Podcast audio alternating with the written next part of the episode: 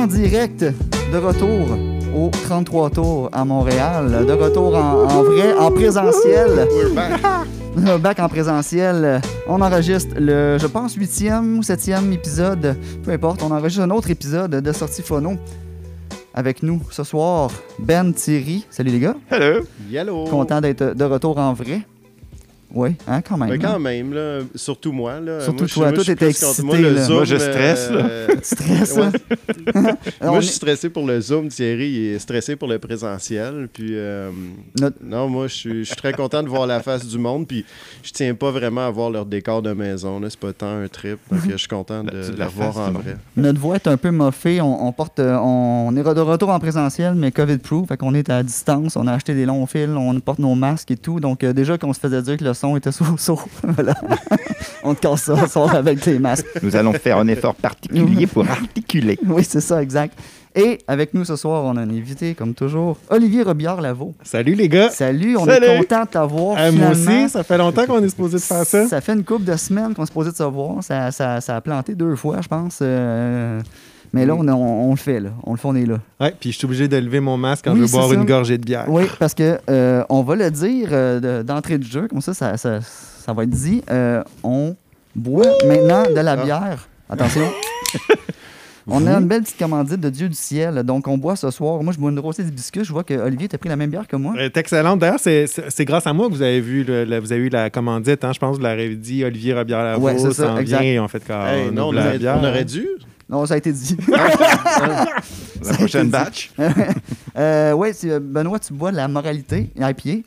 Hey, moi, c'est un classique tout le temps que j'aime beaucoup. Puis que, non, c'est- de la folie. Ça a été fait avec le gars qui, euh, la brasserie The Alchemist, aussi Ah, euh, au Vermont, qui faisait la, la bière euh, et qui fait encore la bière Eddie Topper, qui est comme une des meilleures euh, IPA au monde. Donc, euh, pense, euh, Monsieur Gravel euh, s'est rendu là, puis il a dit Moi, je vais aller voir le gars qui fait la meilleure IPA pour faire ma IPA au Québec, puis ça fait un résultat incroyable. Respect à ceux qui font de la recherche comme ça puis de l'exploration pour trouver c'est où la meilleure. Puis le Vermont puis je le Québec ont un bon lien euh, brassicole, on va dire ça comme ça. Et Pierre, euh, au fond là-bas, qu'est-ce que tu as pris, Pierre, euh, comme, euh, comme bière?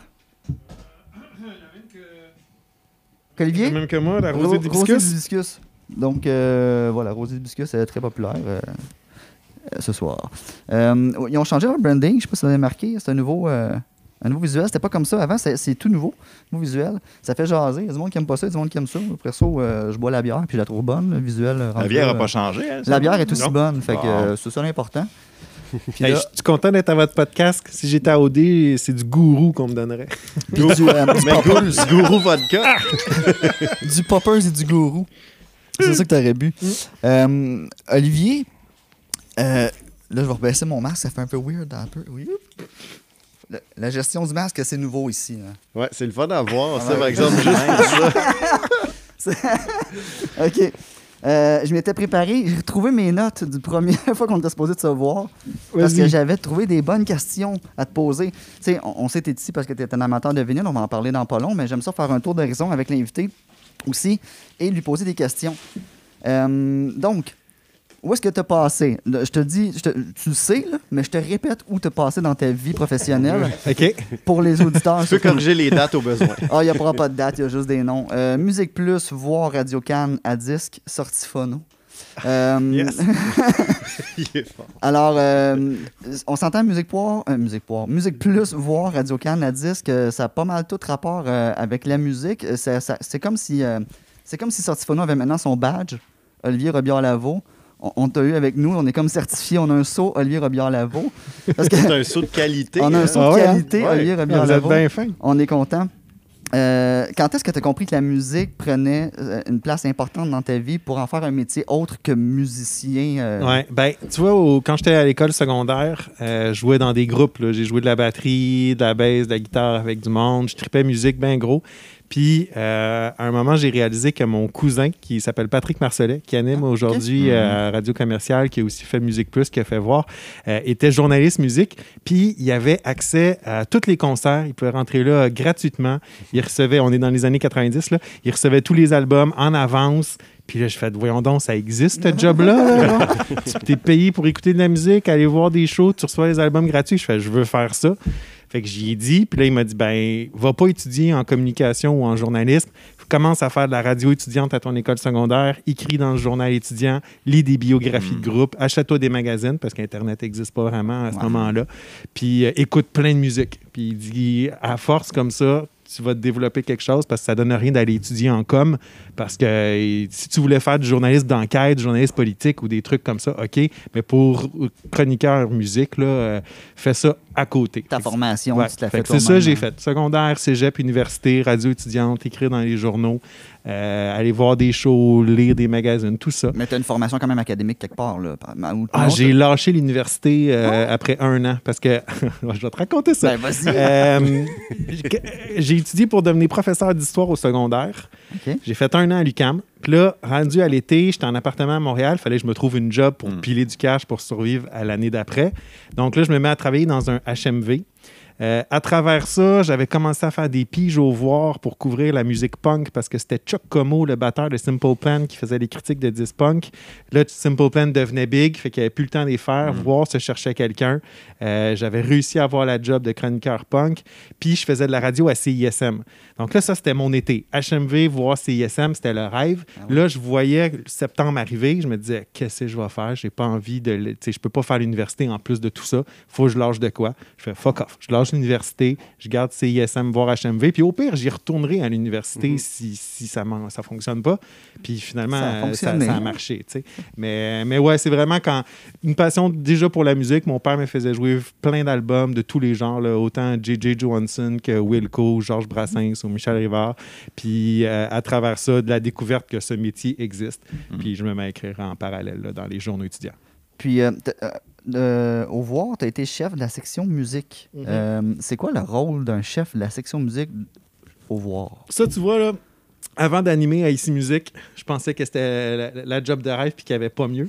Euh, puis c'est qu'au voir, dans le fond, c'est pas compliqué. À cette époque-là, tu regardes les shows qui s'en viennent à Montréal dans les semaines à venir, tu spots les groupes tripants. Euh, tu contactes les attachés de presse pour booker une entrevue, ça se fait au téléphone. Tu fais un petit phoneur avec le band pour écrire un texte dans le journal qui sort la semaine avant le show pour faire vendre des tickets euh, pour le spectacle. Euh, en gros, c'est ça. Chef de section, tu, regardes ce qui s'en vient, tu regardes les disques qui sortent, tu décides ce qu'on couvre dans le voir, l'espace qu'on a, quel disque on critique. Tu refiles les disques aux, aux différents pigistes pour qu'ils fassent les critiques. Euh, Puis surtout, tu te gardes les meilleurs groupes que tu interviews. Mais ouais, ça, c'était un job fantastique. Là. Euh, C'était la première fois que j'étais payé pour faire ça. Puis c'était un rêve. Tu sais, quand j'ai Mm. commencé euh, au milieu des années 90 à écrire dans le journal étudiant, mon rêve, c'était d'écrire dans le voir.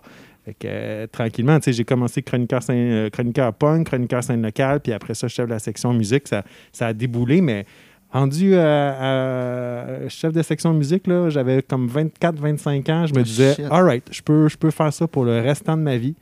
Puis finalement, euh, tout a crashé avec Internet puis la chute des médias imprimés. Ben écoute, euh, ça, ça fait un super beau salut vers ce que j'allais te parler. Euh, la mort du voir, la mort de Musique Ouais. Plus. Ouais. Euh, je vois un lien peut-être avec l'écoute numérique euh, qui, personnellement, euh, on donne moins d'importance à la musique avec l'écoute numérique. On dirait on a moins de, de- on est moins en lien avec la musique là, puis c'est correct, là, est en background. Est-ce que tu penses que toi, tu penses qu'elle a un lien avec ça ou euh, c'est autre chose, tu penses que. Parce qu'il n'y a plus rien vraiment qui est comme. euh, Tu sais, avant, il y avait le CD aussi, tu sais, des années 80. Tu sais, on allait au HMV, puis on allait au Sam de Recordman chercher notre CD, tu sais, puis on avait hâte d'aller à l'Oblique et tout ça, tu sais.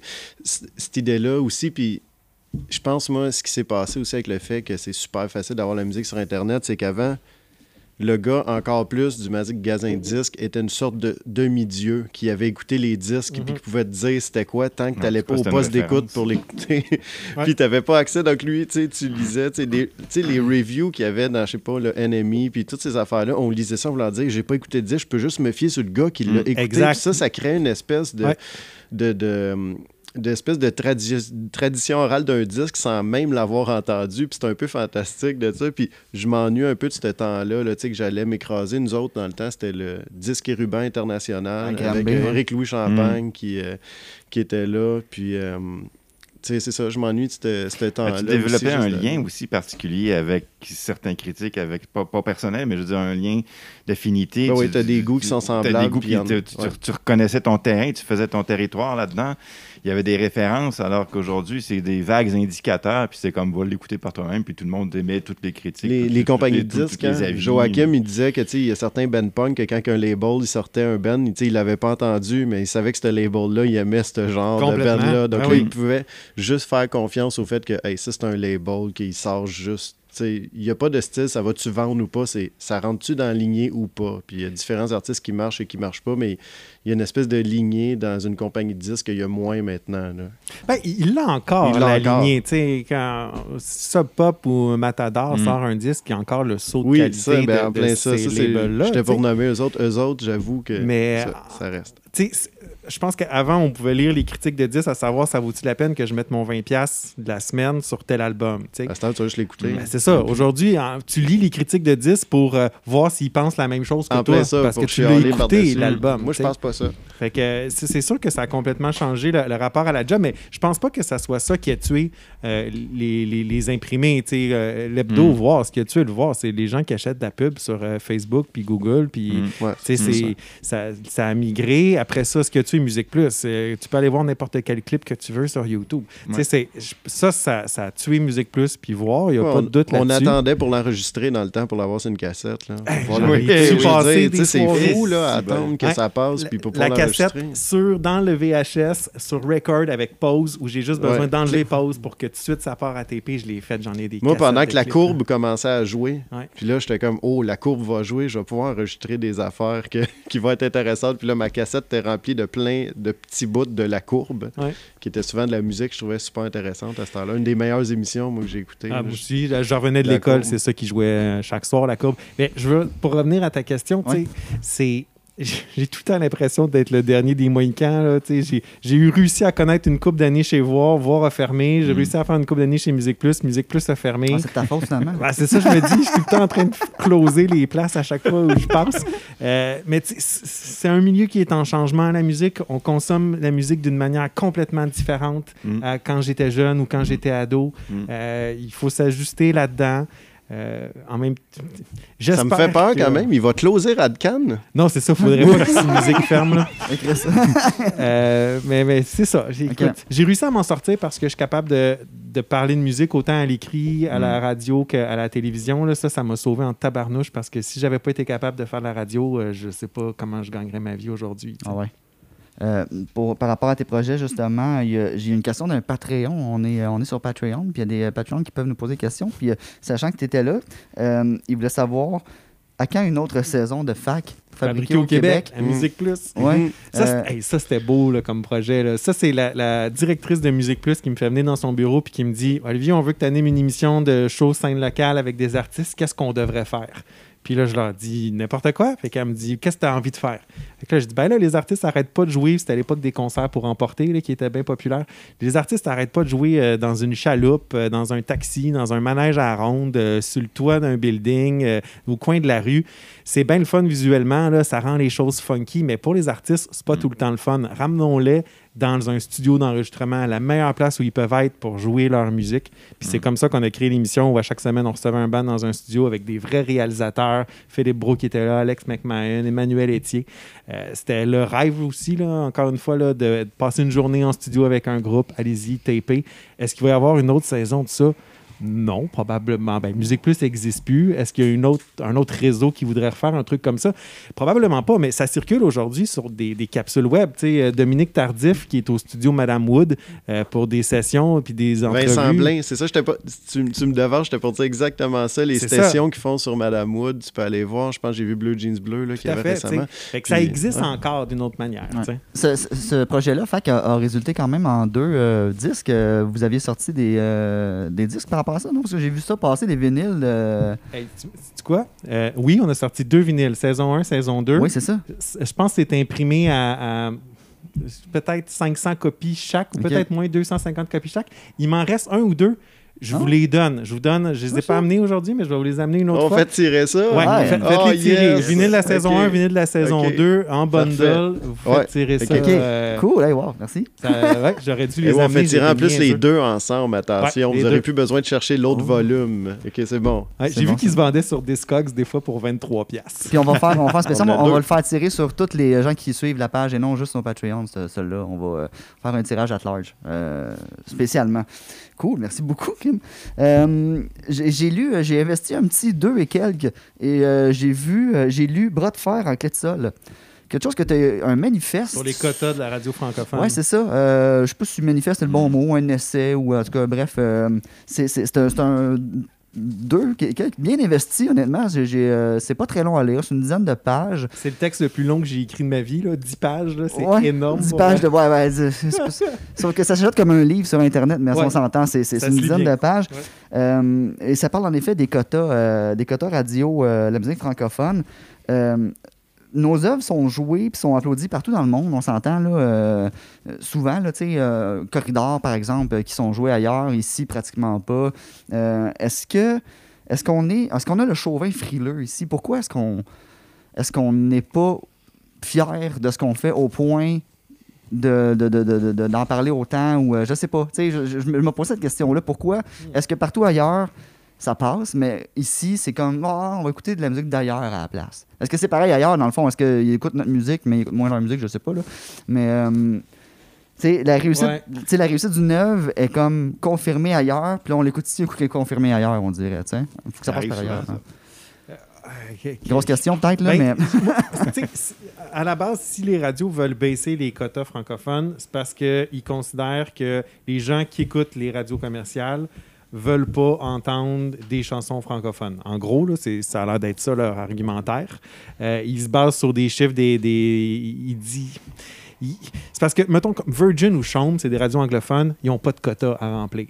Eux, ils ont des quotas canadiens, ça c'est vrai, mais ils n'ont pas de quotas francophones. Donc là, les radios commerciales considèrent qu'ils ne se battent pas à armes égales contre Chaume ou Virgin qui viendraient leur voler de l'auditoire. Mais en même temps, là, les radios, c'est un des rares médias qui se portent bien malgré la crise. Les- on- Ça a moins baissé que l'imprimé, que même la télévision. Euh, ils trichent déjà abondamment en faisant des, des mix où ils mélangent ensemble euh, cinq chansons anglophones sans qu'il y ait de pause entre. Aux yeux du CRTC, ça compte comme une chanson euh, anglo. Donc, ils trichent, puis ils veulent en plus en faire moins jouer. Moi, moi je suis contre. Est-ce que c'est. On n'est pas capable de reconnaître le talent qu'il y a chez nous? C'est une bonne question. En même temps, tu sais, je pense qu'il y a des gens qui sont tannés d'entendre euh, deux frères euh, 12 000 fois. Fait que si les radios francophones commerciales avaient plus de diversité puis feraient jouer plus large, peut-être.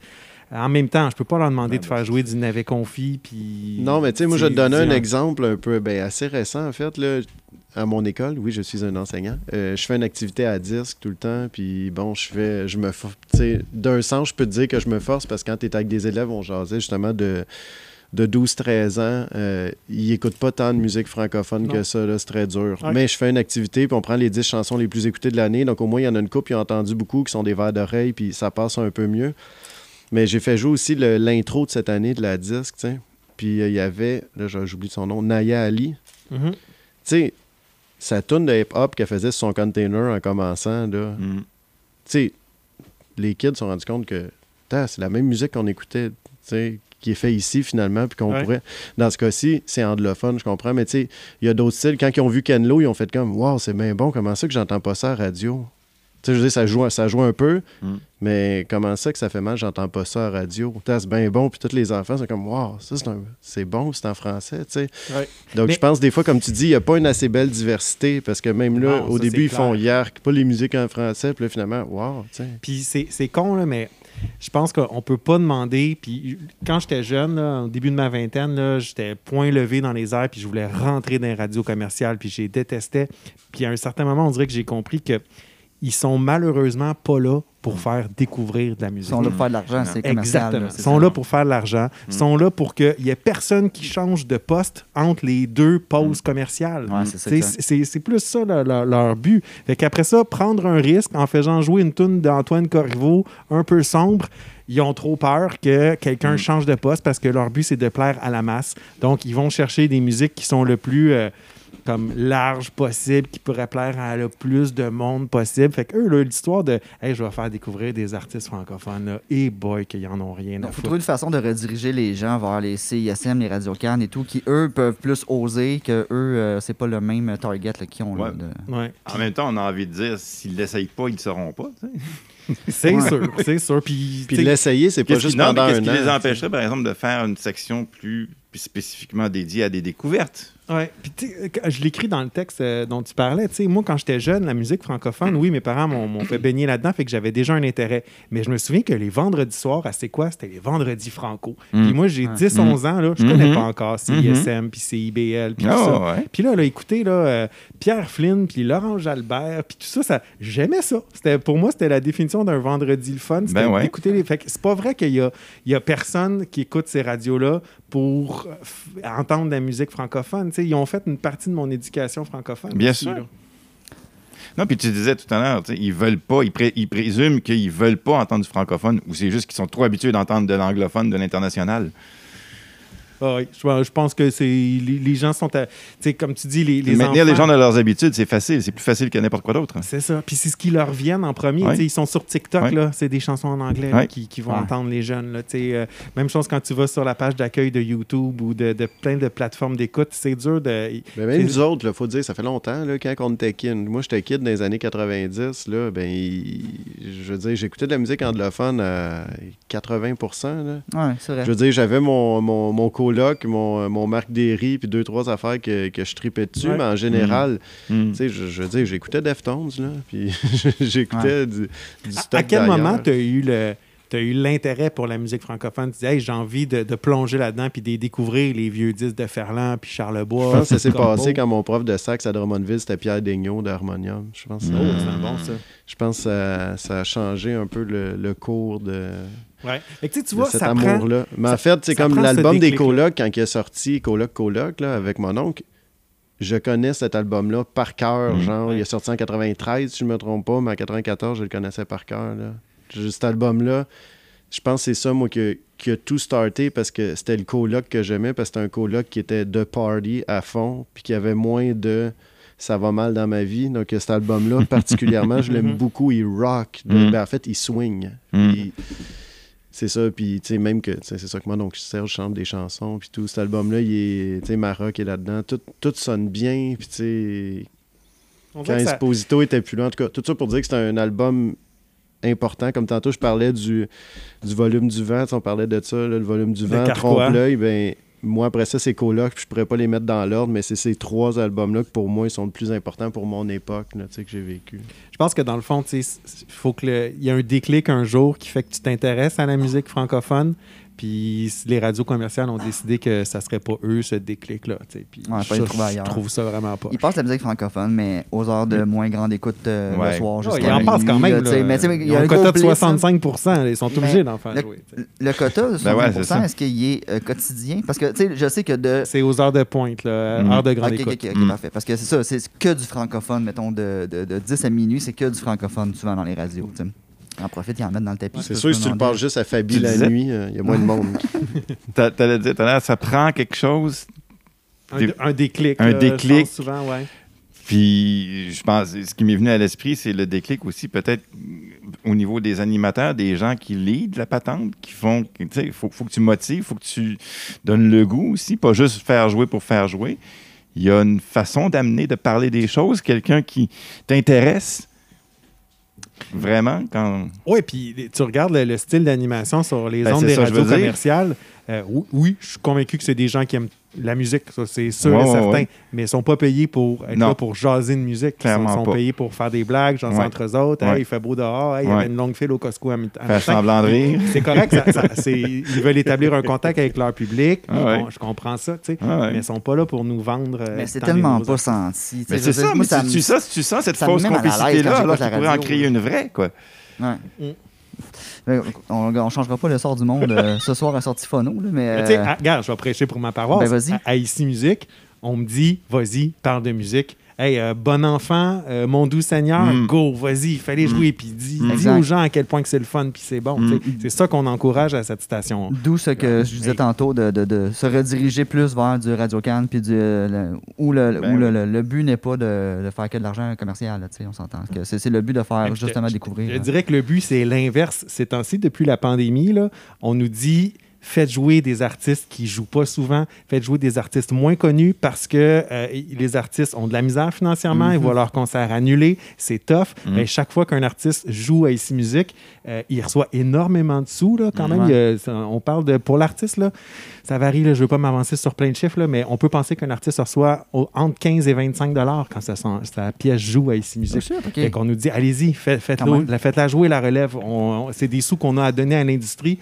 Je vais être plate pour Michel Rivard, mais je pense que mon doux Seigneur a plus besoin de mon 25$ Oui, piastres sur le fait. spin que, que Ouais. Michel Rivard. Ouais, c'est ça. un peu, En tout respect. Là. Mais l'exposure, ouais, il y a, il y a- il y Et a de Michel Rivard, tu sais qu'il va tourner aux autres postes Oui, pendant la journée ça. aussi. Ouais, tu comprends puis- que je veux dire? C'est pas un gars qui, qui est... euh, Il est assis sur un fonds de Ça. commerce aussi. oui, ben, c'est tout à fait. Mm. Euh, t'as- emmené des vinyles avec toi? On t'a demandé d'emmener quelques vinyles.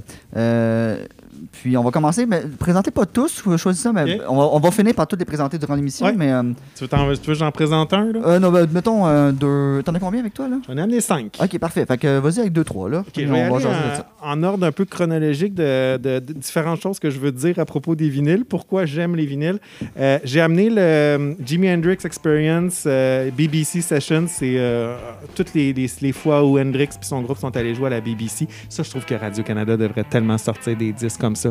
Genre euh, Malajube live à Radio-Canada ou en, en- en prestation à Radio-Canada. Euh, mais bref, c'est un disque triple. C'est un des premiers vinyles. Quand j'ai recommencé à triper sur les vinyles au milieu des années 2000, euh, j'étais venu ici au 33 Tours dans le temps que c'était le petit commerce à côté. là, C'était minuscule. Puis j'avais acheté ça.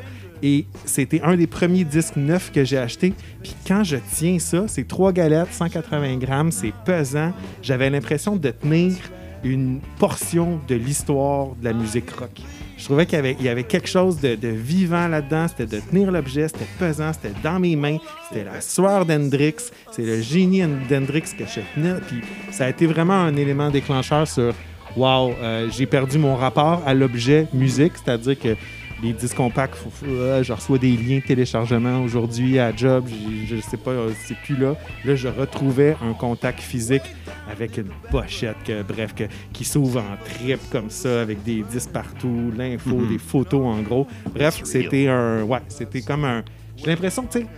Des albums live, là, moi je suis pour ça. Je sais pas si vous êtes contre les albums live, Ah, là, non, mais ce sont des témoins de l'histoire, ce sont des artefacts. Et pour moi, ça, c'est grandiose. Jimi Hendrix à la BBC Session, il tripe, il improvise, il jam, euh, il passe à travers plein de chansons. C'est vraiment des beaux moments. Puis t'as des animateurs, des fois, qui disent euh, Non, Jimi Hendrix, non, non, non. Je trouve ça fantastique. Cool. Merci. Ben, vas-y, continue. Ah, un Euh, autre, un autre? ben oui, OK. oui, oui, oui. Euh, là, c'est un conseil que, tiens, mon prochain, c'est un conseil que je donne à tout le monde qui s'achète des vinyles puis qui tripe surtout. Là, je pense qu'on est une méchante gang à s'acheter en vinyle des disques qu'on a déjà eu en compact puis qui nous Ah ont marqué. Là. Je pense que c'est c'est C'est beaucoup pas mal ça. c'est pas mal ça. hein. C'est ce qui fait que ça vend bien les vinyles. Il faut être patient. Parce que euh, il y a un album qui m'a marqué quand j'étais adolescent, c'est l'album Live Through This de Hole, avec euh, l'espèce de prom queen sur la, la pochette. Euh, je le voulais en vinyle. Et là, quand j'ai commencé à regarder, je me rends compte que, OK, il est sorti en vinyle juste en 94. Mm. Il est en Allemagne. Puis je sais pas combien ils en ont fait, mais ça se vend 150$ pièces Mm. plus le shipping. Là, je me dis, ça n'a pas de bon sens. Là, j'hésite. Tu sais, tu passes une semaine ou deux, j'achète-tu, j'achète-tu pas? Hey, 150, c'est beaucoup. Oui, mais je l'aime, je le veux. Qu'est-ce que je fais? Puis là, t'attends, t'attends, t'attends. Puis là, six mois plus tard, t'es au 33 tours, tu te promènes dans les nouveautés, puis paf! Tu te rends compte qu'ils viennent de rééditer l'album qui coûte 24,99 puis que c'est réglé, merci, bonsoir. J'ai pas la copie de l'époque, mais j'ai une copie qui sonne super bien. Elle m'a coûté 25$ au lieu de coûter 150$. Fait que Mm. des fois, ça vaut la peine d'être un peu patient puis de se retenir parce que je pense que il- des gros disques comme ça, ça va être réédité. Là.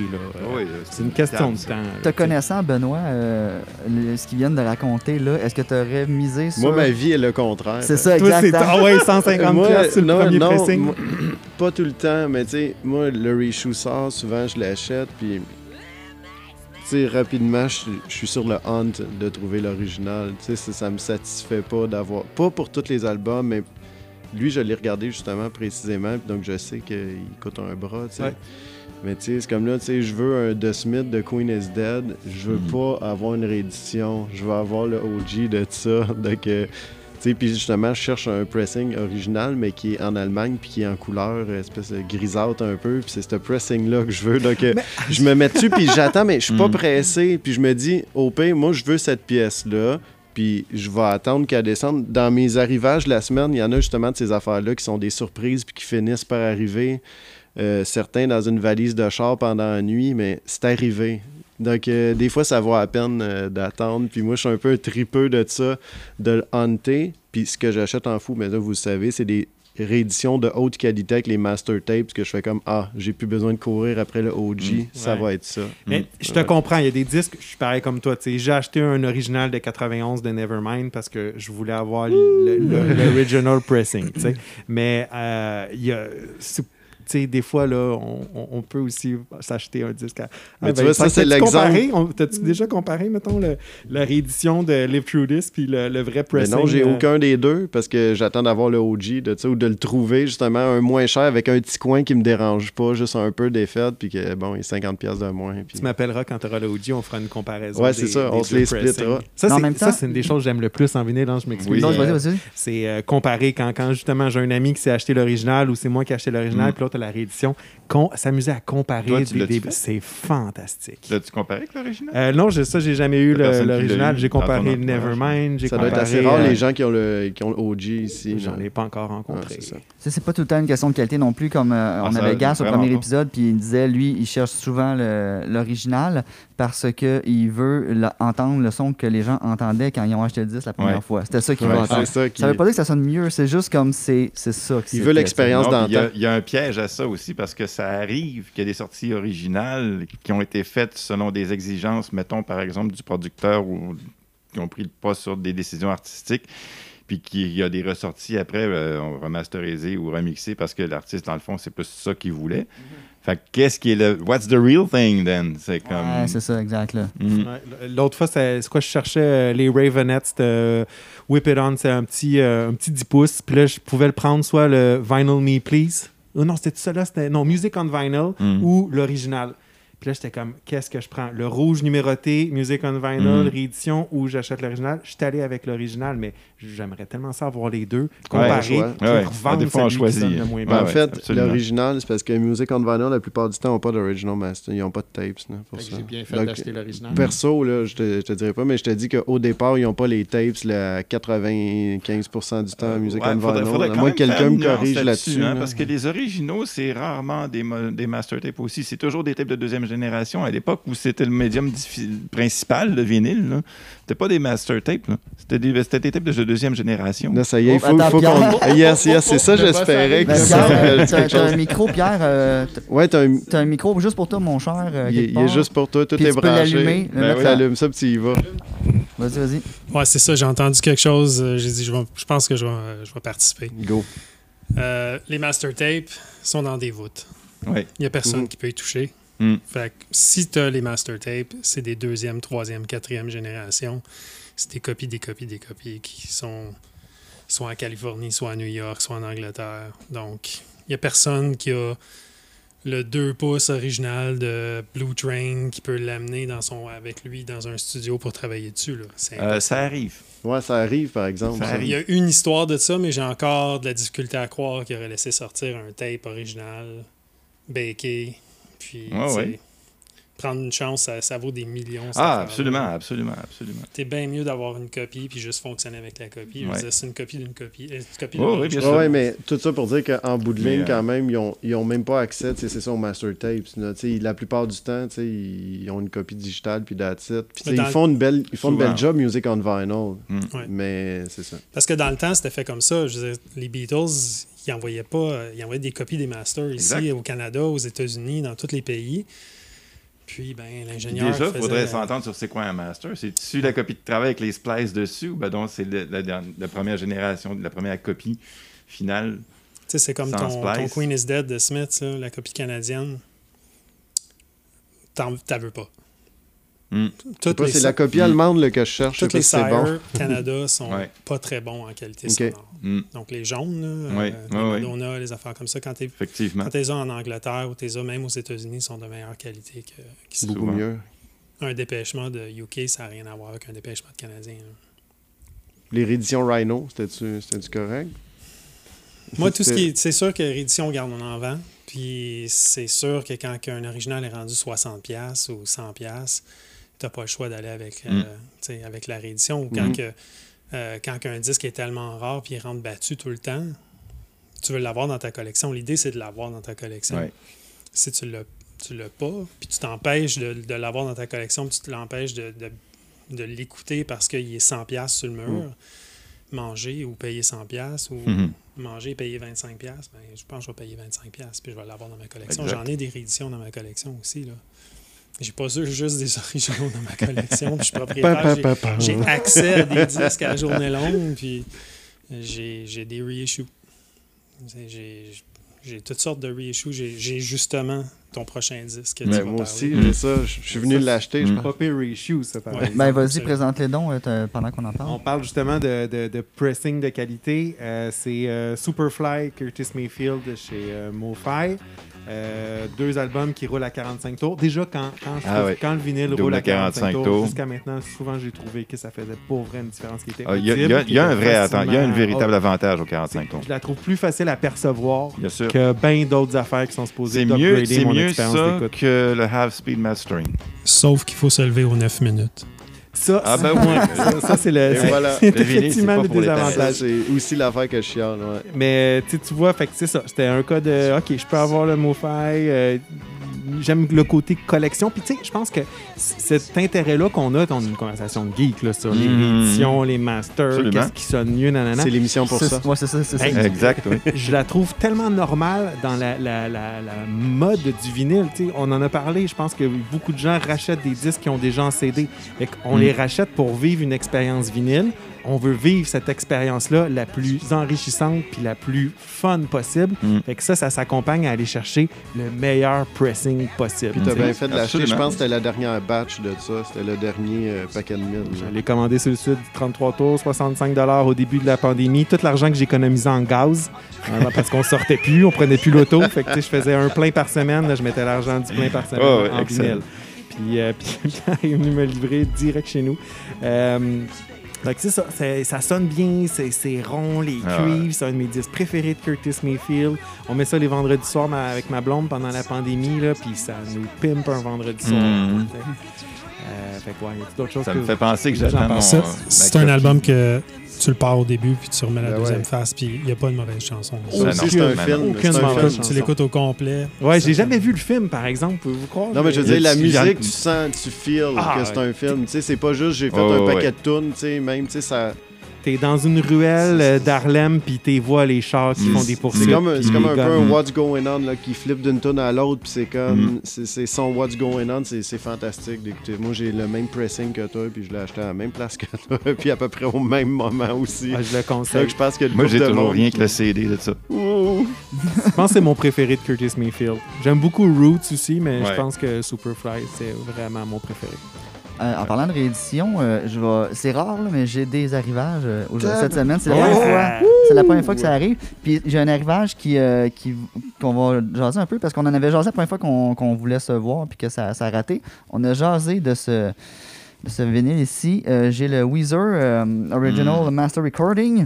Euh, version bleue, euh, que c'est euh, c'est Ben en fait qui m'a qui m'a trouvé ça, parce qu'il est difficile à trouver quand même. Mais là, Puis- on n'avait plus depuis je sais plus combien de mois. C'était comme rendu. euh, ben, tu sais, oui. Ils, ils sont tous vendus. En plus, un paquet, puis ils vendent presque automatiquement. Donc, il y a tous ceux qui sont passés. Puis euh, Ben euh, trouve que c'est pas mal la meilleure version qui existe, mais je me souviens que toi, tu avais dit que tu l'aimais Ben, pas tant que parce ça, que cette version-là? Après avoir acheté le Superfly Curtis Mayfield, je suis tombé en amour avec le son. Je me suis dit, oh mon Dieu, OK, à partir de maintenant, dès que j'ai la chance d'acheter un MoFi, je le fais. Là, je suis tombé sur euh, quelqu'un qui vendait l'album bleu, euh, MoFi, pour euh, 45 Je me suis dit, OK, no-brainer, c'est sûr, je l'achète. Puis quand je l'ai écouté, peut-être que j'étais encore sur ma lune de miel de Curtis Mayfield, mais ça sonne vraiment moins bien. Le son est mince. Le son est vraiment. J'étais déçu, en fait. C'est surtout ça, Je m'attendais à plus. Ah. Puis, t'as-tu fait les- l'exercice de comparer avec une version autre que. Non, c'est ça? Non, pas- malheureusement, j'ai pas d'autres copies. Mais après ça, moi, vous, je peux te dire que moi, j'ai comparé. ça reste la meilleure quand même. Ça reste la meilleure, pareil, mais les autres sont pas super non plus. c'est ça l'affaire. Ouais, c'est ça, comme- au départ. C'est pas parce qu'il est marqué Mobile Fidelity que c'est un album qui, qui sonne correct, qu'il va sonner comme Wow, le tone qu'ils ont enregistré ça. Non, ils ont enregistré ça broquette, puis ça sonne broquette, puis d'un sens, c'est. Ouais, c'est comme, euh, tu sais, on va sortir des albums de blues de 1929, mais Mm. audiophiles. tu oui, sais, c'est l'idée? transferts de 78 tours, fait que, Puis, la, la pochette va être audiophile, on va la, on va la vendre. ouais. mais, euh, puis ça aide, ce qui aide pas Weezer, sur, personnellement, quand j'écoute Mobile Fidelity, que j'aime la séparation des instruments puis tout, c'est pas un plus pour Weezer. Tu comprends un peu ce que je veux Mm. C'est un son euh, grunge sale mêlé ensemble. De faire tout, oh, c'est clean, c'est pas un avantage. Tu sais, quand je dis, tu sais, ils font du dad rock à fond, oui, c'est un avantage pour ça. Puis là, tu vas entendre, wow, j'ai entendu plein de. Mais tu sais, Weezer, c'est une boule de son, là. C'est c'est du teenage rock. Puis ouais, rajouter de la chaleur dans un. Je dis un ça, mur puis je l'ai acheté pareil, son, C'est hein. un peu difficile. C'est comme Motorhead en, en, mon là, tu sais. Je veux dire, c'est. c'est un peu bizarre. En tout cas, c'est ça. Je veux dire, Parce ça que- apporte moins que certains albums que là, ils Parce font un traitement qui est fantastique. Le procédé de MoFi, c'est de réchauffer le son. Mhm. Ouais. Ils passent ça dans leur machine. C'est c'est des machines à tubes. Ça marche pas tout le temps. Ça marche Non. pas tout le temps. Moi, j'ai euh, j'ai- j'ai un, euh, un Marvin Gaye que j'ai Mm. acheté la grosse boîte euh, noire là, avec euh, que tout est. C'est le deluxe, là, le super audiophile. C'est pas si chaud que ça comme son. C'est- c'est- Quand tu pars l'album, tu as tout le temps un, un buzz, t'as un hum de- au début des albums. Parce qu'ils ont comme leur, la texture de leur machine. euh, T'entends le, le- Mais tu dire le What's Going On sur mobile, que tu trouves ça, la- ça sonne le pas bloc, super? là, je l'ai en brique. C'est UA, pas UHQR, mais le- l'espèce de super, Super audio. Vinyl, euh, je sais pas trop. c'est le Super Vinyl. là. Ils ont, Ouais. ils ont Mhm. Santana, ils ont, ils ont fait une Ouais. coupe de boîtes comme ça. Ah, les One Step, Les One Step, c'est ça, excuse-moi. Puis, c'est pas super. je, je trouve que j'écoute le- mon original qui n'a pas le hum au début. Tout ce qui est MoFi, il y a toujours un hum dedans. Il y a Mm. toujours un, un bourdonnement de, de low frequency. C'est comme, de la, comme si tu entends les lampes en arrière Mhm. qui sont en train de chauffer. Ouais, je, euh, je sais pas si c'est les lampes. Je me, me suis demandé, moi, si c'était pas leur, euh, leur graveur. Je me suis parce que je l'ai entendu souvent aussi, puis je sais pas exactement d'où ça vient. Puis des fois, oui, ça me fatigue aussi. il y a quelque chose dans le Mm. son qui fait que. Mm. C'est fort, c'est fort, Analog ça. Productions, fait, moi, j'ai Mais pas qui est pas ça. pareil dans toutes les séries de mobile, là, on s'entend. là. Non. Non, mais leur, dans les leur vieux. Silver Gugus qu'ils faisaient avant, je veux dire, ça, Silver c'était straight. Label. C'était straight, là. Ils faisaient pas de réchauffage là-dedans. Il y avait pas, c'était pas masterisé de la même façon. C'était 25$ dans le temps Mm. pour un simple. Tu sais, Il y avait Sisters of Mercy, les B52. Ouais. avait- ils ont sorti, mais ça, c'était, sorti d'un coup. Là. Il y Je avait vais Bill vous Evans poser, et euh, Jim Hall aussi qui ont sorti Ouais, vas-y, Olivier. Je vais vous poser une question. Là, on est, vous êtes pas mal bon là, dans les qualités de pressage puis tout ça. Est-ce qu'il y a un site sur lequel on peut bien se fier pour trouver, mettons, le meilleur pressing d'un disque? Tu sais, là, j'étais à la recherche, là, mettons, de, de Nevermind. Je me dis, OK, je vais payer l'original, mais il y a eu plein de pressing de ce Ouais. disque-là. Comment je fais, moi, pour, con- comme consommateur, avant de mettre, parce que des fois, ça coûte cher, là, les, bons pressings, c'est Ouais. 60, 70 Ouais. dollars des Ben, fois. là. euh, Moi, je vais te donner la réponse. Le Palace, peut masterisé par Bernie Grandman, c'est pas mal. euh, Ouais, ça, c'est Pas pas, mal mal le best. Ça, c'est pour Nevermind, mais il, existe-tu un site où je pourrais Ben, moi, avoir je vais une référence réponse par c'est un, forum que tout le monde va, peut-être qui Mm. s'appelle juste le forum Steve Hoffman aussi, là, Ouais. qui a un paquet de monde qui. Puis il y a du monde là-dessus très compétent, comme des titlins. Donc il y a un peu de n'importe quoi. Comme sur Mais- tous les forums. hein. Oui, mais c'est ça, mais je trouve, Mm. en tout cas, personnellement, c'est le plus à propos pour moi, puis Oui. simple qu'il y a un peu de tout. C'est clair que. Tu sais, il y a des affaires que moi, je tripe justement punk rock, des fois hardcore, emo et tout, puis je vois genre sur Vinyl Collective, puis c'est un autre genre de, de crowd aussi, mais pour Mm. le audiophile un peu, Steve Mm. Hoffman, c'est quand même le meilleur forum. Mhm. Et là, tu peux taper Mhm. juste ton album, puis tu vas trouver du monde qui parle des pressings de ça. Puis la plupart du temps, ils sont assez on point, puis s'ils sont pas, ils Mm. se font ramener assez rapidement à Mm. l'ordre. Mm. C'est un Mm. forum. Oui. Je pense que c'est juste stevehoffman.tv. Steve Il me semble ouais. que c'est TV. ou Bon, ben, Euh, on, se part un- on se part une start-up, puis on se crée un site, euh, genre Discogs, mais qui font des reviews de pressing. Non, mais il y a eu un. Ça s'appelait Hot Stampers. C'est un couple aux États-Unis qui avait parti une compagnie que les autres ils achetaient des copies usagées puis ils les testaient. Puis ils trouvaient les copies qui étaient les plus proches de la matrice originale. OK. Donc, sais, ils te vendaient un Led Zeppelin 2 qui était comme 499$, mais qu'il sonnait mieux que n'importe quel autre Led Zeppelin 2 que, que tu pouvais te trouver. Hmm. Eux autres, il y avait des copies de référence, je sais pas.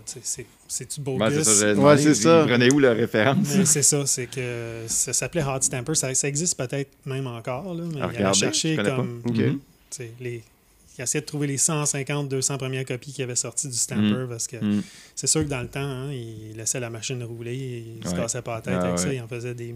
Là, là, c'est 500 maximum si tu fais du 180 grammes, puis c'est 1000 si tu fais du 140 grammes. Après ça, tu changes la- le Stamper, puis t'en remets Mm. un autre. Mais dans le temps, ils laissaient ça rouler. Là, ça, ça leur dérangeait pas vraiment. Fait que les, les sillons 20 devenaient 000, de plus en 40 plus 000, minces, 40 000. puis- En tout cas, il y a de l'avenir. Faut- Partez-vous un site. on euh, euh, mais l'autre chose aussi à voir, c'est c'est- c'est- faut un peu, ça prend un peu d'habitude. Sur Discogs, il y a souvent l'information par rapport au, au- au mastering puis au pressing plant. Mais là, il faut se bâtir un petit peu une banque de Ouais, ça, faut de savoir, euh, Faut sa- qui ouais, est c'est bon ça. dans le Ouais, mastering. mais il n'y en a pas souvent, une il y a des tonne. Il n'y en a pas une tonne. C'est rare. Il n'y en, a pas beaucoup. Tu sais, au Canada, il n'y en a pas beaucoup. Aux États-Unis, il n'y en a pas beaucoup. Puis le reste, tu sais, on connaît les. Tu sais, ceux qui arrivent ici, puis là, Pierre va en nommer 18 autres que sur les 6 je vais nommer, là. Mais tu sais, justement, quand il y a le pressing plan, puis qui est marqué RTI, quand il est marqué euh, Quality Record Pressing, quand il est marqué Palace. euh, Parlus. Puis je vais dire, même là, il y en a qui vont dire c'est pas vrai, mais quand je vois Record Industry aussi Ouais. euh, aux Pays-Bas, pour moi, l'habitude, la plupart du temps, c'est un bon qualité. pressing. Ben, c'est là que Music on Vinyl fait faire leurs choses. Puis personnellement, Puis, j'ai euh, jamais été déçu pour le prix que ça coûtait. C'est ça, aussi, tu as à nommé Palace, euh? Precision Record Precision Pressing. Record? À chaque fois que tu job. vois, puis euh, d'autres mondes au Québec qui font affaire avec eux aussi, quand tu vois la petite carte puis que tu vois euh, Precision Record, il me semble la plupart du temps, bon, ben, il faut que la job soit faite avant aussi, là, mais je veux dire, eux autres, le job de pressage, ils la font comme du ça. monde. Puis au Canada, j'imagine, ça doit être pas mal dans les baisses qu'on a. Ça, nous, ici. avec le label, on a essayé plein, plein de pressages. Ouais, hein. On a MPO en France, on a essayé un autre à Toronto, on a essayé aux États-Unis. Puis euh, Precision Pressing, c'est celui qui a été le plus constant. Dans, Mm. On a 90 titres là, dans- Mm. sur le label. Mm. Fait qu'on a- au début, ça a été assez rough. là. On a scrappé des jobs au complet parce que c'était c'était pas assez bon. Ah ouais. Mais euh, avec Precision, j'ai vraiment pas eu de problème. J'ai C'est des- visité le, plan, puis euh, c'est des machines manuelles. c'est- Ils vérifient chaque disque une Mm. fois qu'il est pressé. Après ça, ils le mettent sur un. Pas, c'est pas des machines automatiques où il y a du spot check une fois de Ouais. temps en temps. Là. Mm. Tu sais, Il y, y en a 25 qui tombent, puis là, ils en sortent un une fois de temps en temps. Ah, il est beau. On le remet, puis on continue. Mm. Les autres, c'est un par un. Ça, c'est ça qui fait la job encore. C'est Absolument. Quality On n'en sort pas, hein, la qualité du ouais. travail euh, par, Ouais. par les personnes Oui, puis la font vérification, c'est c'est facile qu'il y a une erreur qui se reproduise plein de fois, puis Ouais. tu scrapes ton nom avec ça. Oh, j'ai pressé 20 mauvais, mais j'ai vérifié le 24e, puis la batch s'en va. Tu sais, c'est ça qui, est- qui expliquait. Absolument. ça te scrape un nom parce que le monde le fru vont taper, puis là, ils vont écrire sur Internet, hey, ce pressing là, c'est pas bon. C'est ça. Donc, tu peux plus te permettre de pas les vérifier. Là. Donc, euh, c'est une bonne ça, chose. on a eu un appel cette semaine. On a l'album, le deuxième album du groupe Sex, qui est End of My Life, qui, qui est supposé de sortir pour le Rec- Record Store Day Black Friday dans 10 jours. Mhm. On a eu l'appel la semaine passée.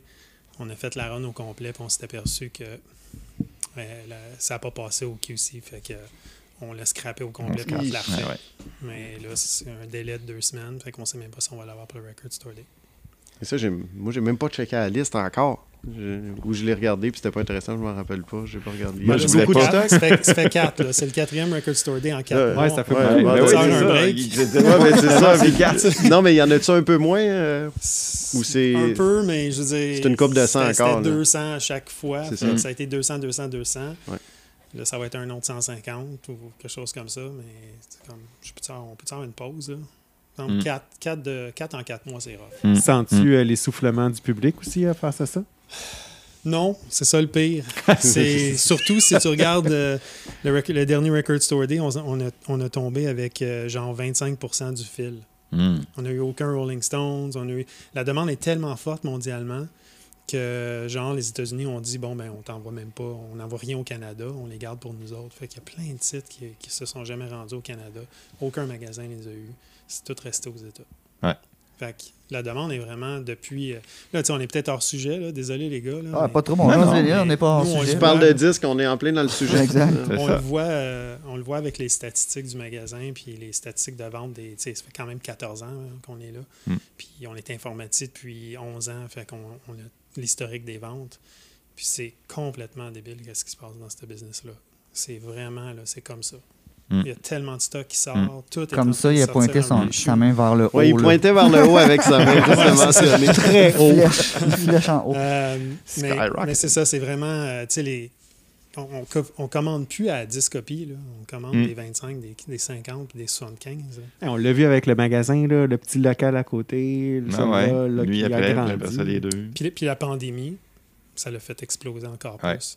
Ouais. C'est, tu sais, on, on commandait 10 copies avant, là, on en commande 25 à cause de la pandémie, à cause que la demande est montée. Les gens, puis autant, là, on, quand même, on est ouvert 4 jours semaine, mais dans les 4 jours, il y a plein Ouais. de monde qui viennent magasiner, Bien qui sûr. viennent chercher leurs affaires. là, Mais tu sais, avant le mot faille, il pouvait rester là quatre jours dans le bac. Là, puis on avait le Ouais. temps de retourner chez nous, puis manger notre spaghette, lancer, puis y là- penser. Là, t'es comme, je l'achète pour puis je le revendrai. Parce que... Ouais, ouais, ouais. Ah Non, t'es pas Mais non, c'est fou. Puis, tu sais, on- tu sais, online, moi, je suis un, un adepte du samedi matin, bien entendu. Donc, euh, je suis en arrière de mon ordi. C'est clair que je suis. euh, Pierre le sait, moi, c'était- mon vendredi après-midi que je venais ici. Je savais qu'il sortait pas mal de disques là. Puis, je finissais l'école, puis je venais ici. Donc, ça, je m'ennuie de, de passer, puis dire allô, Ellie, puis euh, Christophe, puis tout ça. Ça, j'avoue que je suis un petit peu. euh, tu sais, je viens dans le magasin, Mais mais, ça- étant donné que mon magasinage est fait, le, tu sais, surtout pour ce bac-là, donc le samedi fait. Donc, je passe moins en boutique, à moins qu'il y avait un, un disque vraiment régulier qui est tout le temps là. Tu vas juste l'apprécier plus, mais que ça revienne, Benoît, dans Mhm. quelques temps, là, ce moment-là. Ah, de imagine qu'on Ouais, va pouvoir va être- s'embarquer Hey, dessus des nouveaux arrivages? Ah ouais? Oh non, ceux qui partent en arrière puis qui reviennent en avant, ça c'est non. J'ai commencé au début, gang. Hey, j'ai un, autre, j'ai un autre arrivage que je veux votre avis, en fait, parce que je l'ai acheté. Euh, J'étais un beau gros fan de Jeff Buckley, puis j'ai- pogné le Jeff Buckley euh, The Grace EPs, euh, Music on Vinyl.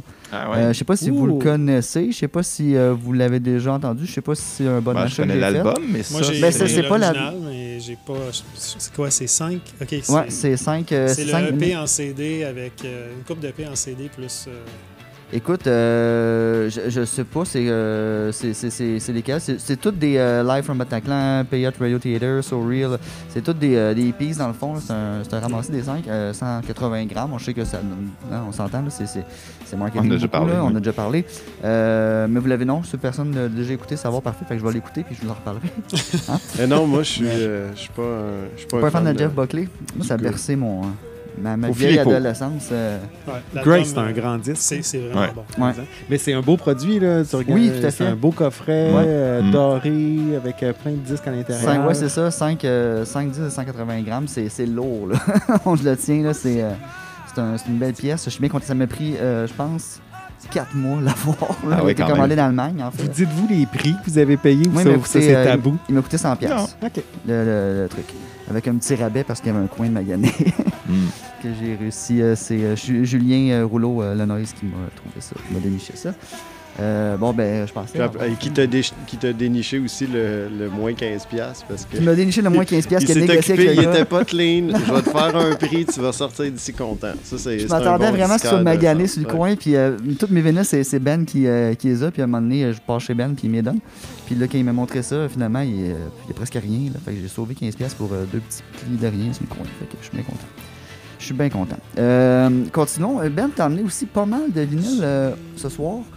Euh, tu veux Moi- nous en parler un peu? Moi, j'ai quelques belles galettes, ben, en tout cas à mon goût, bien entendu. Ben, naturellement. Euh, premier, euh, ça c'est un arrivage, donc je vais y aller avec quelques petits arrivages. Flying Lotus, qui est. euh, ben, faut que tu sois dans le mood, mais le gars est. euh, j'ai l'impression que c'est un, un jazzman qui fait de l'électro. Hmm. Quand, quand j'écoute ça, euh, ça te permet vraiment de t'évader, t'écoutes ça. Des fois, il y a un beat steady, des fois zéro.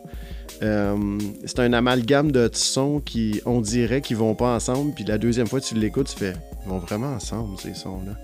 Donc, euh, j'aime, euh, j'aime beaucoup ça. Puis c'était bien entendu le, le pressing Vinyl Me Please de 500 copies que je voulais absolument. Puis qu'il doit sonner pareil comme l'autre pressing. Euh, encore une fois, donc je le cherchais depuis un bout de temps, pas trop cher, parce que c'était tout le temps, euh, tu sais, je veux dire, c'est un EP aussi, c'est euh, Pattern and euh, Grid World. Puis étant donné que c'est un petit EP, euh, ça me tentait pas de payer un gros prix pour ça, mais finalement je l'ai trouvé pour une. Il est euh, vinyle couleur. euh, Si Vinyl Me Please, Ouais, ouais, ouais, absolument. Ouais, ouais, il l'est.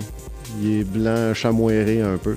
Donc, euh, c'est un album que je vous conseille. euh, même si. euh, ouais, c'est peut-être pas votre premier album de Flying Lotus à acheter. C'est peut-être pas une bonne idée d'y aller avec ça ou Cosmogramma, là. Euh, allez-y par euh, peut-être le, le dernier, là.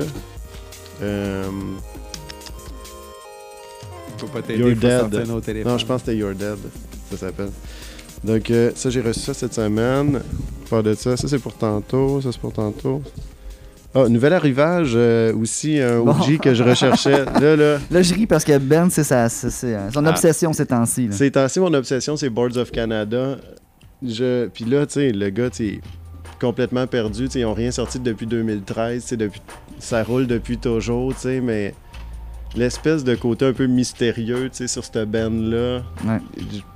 On je partagera la vidéo que tu m'as que as partagée à Thierry, que, tu- Mhm. m'as fait Ils ont- écouter une partie. Il y euh, a quelques personnes qui ont fait des documentaires récemment qui sont intéressants. Un qui 37 minutes quelques qui fait le tour de la carrière, ben, le peu qu'on a d'eux autres. Genre la dernière fois qu'on a entendu le voix, c'était en 2001.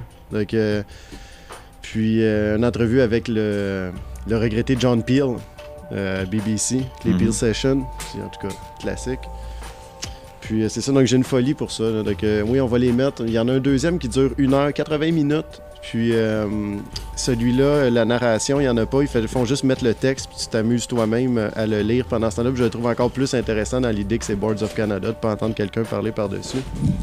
Puis l'obsession de Ben, en fait, là, juste pour résumer, puis c'est vrai que c'est intéressant, j'ai pas pris le temps de tout écouter, mais il y a vraiment un côté mystérieux avec Boards of Canada. Puis à un moment donné, ils ont sorti euh, dans Record Store Day, je me souviens plus quelle année. euh, Je pense que c'est en tout cas, 2013. 2013, ils ont sorti, ils ont fait une espèce de.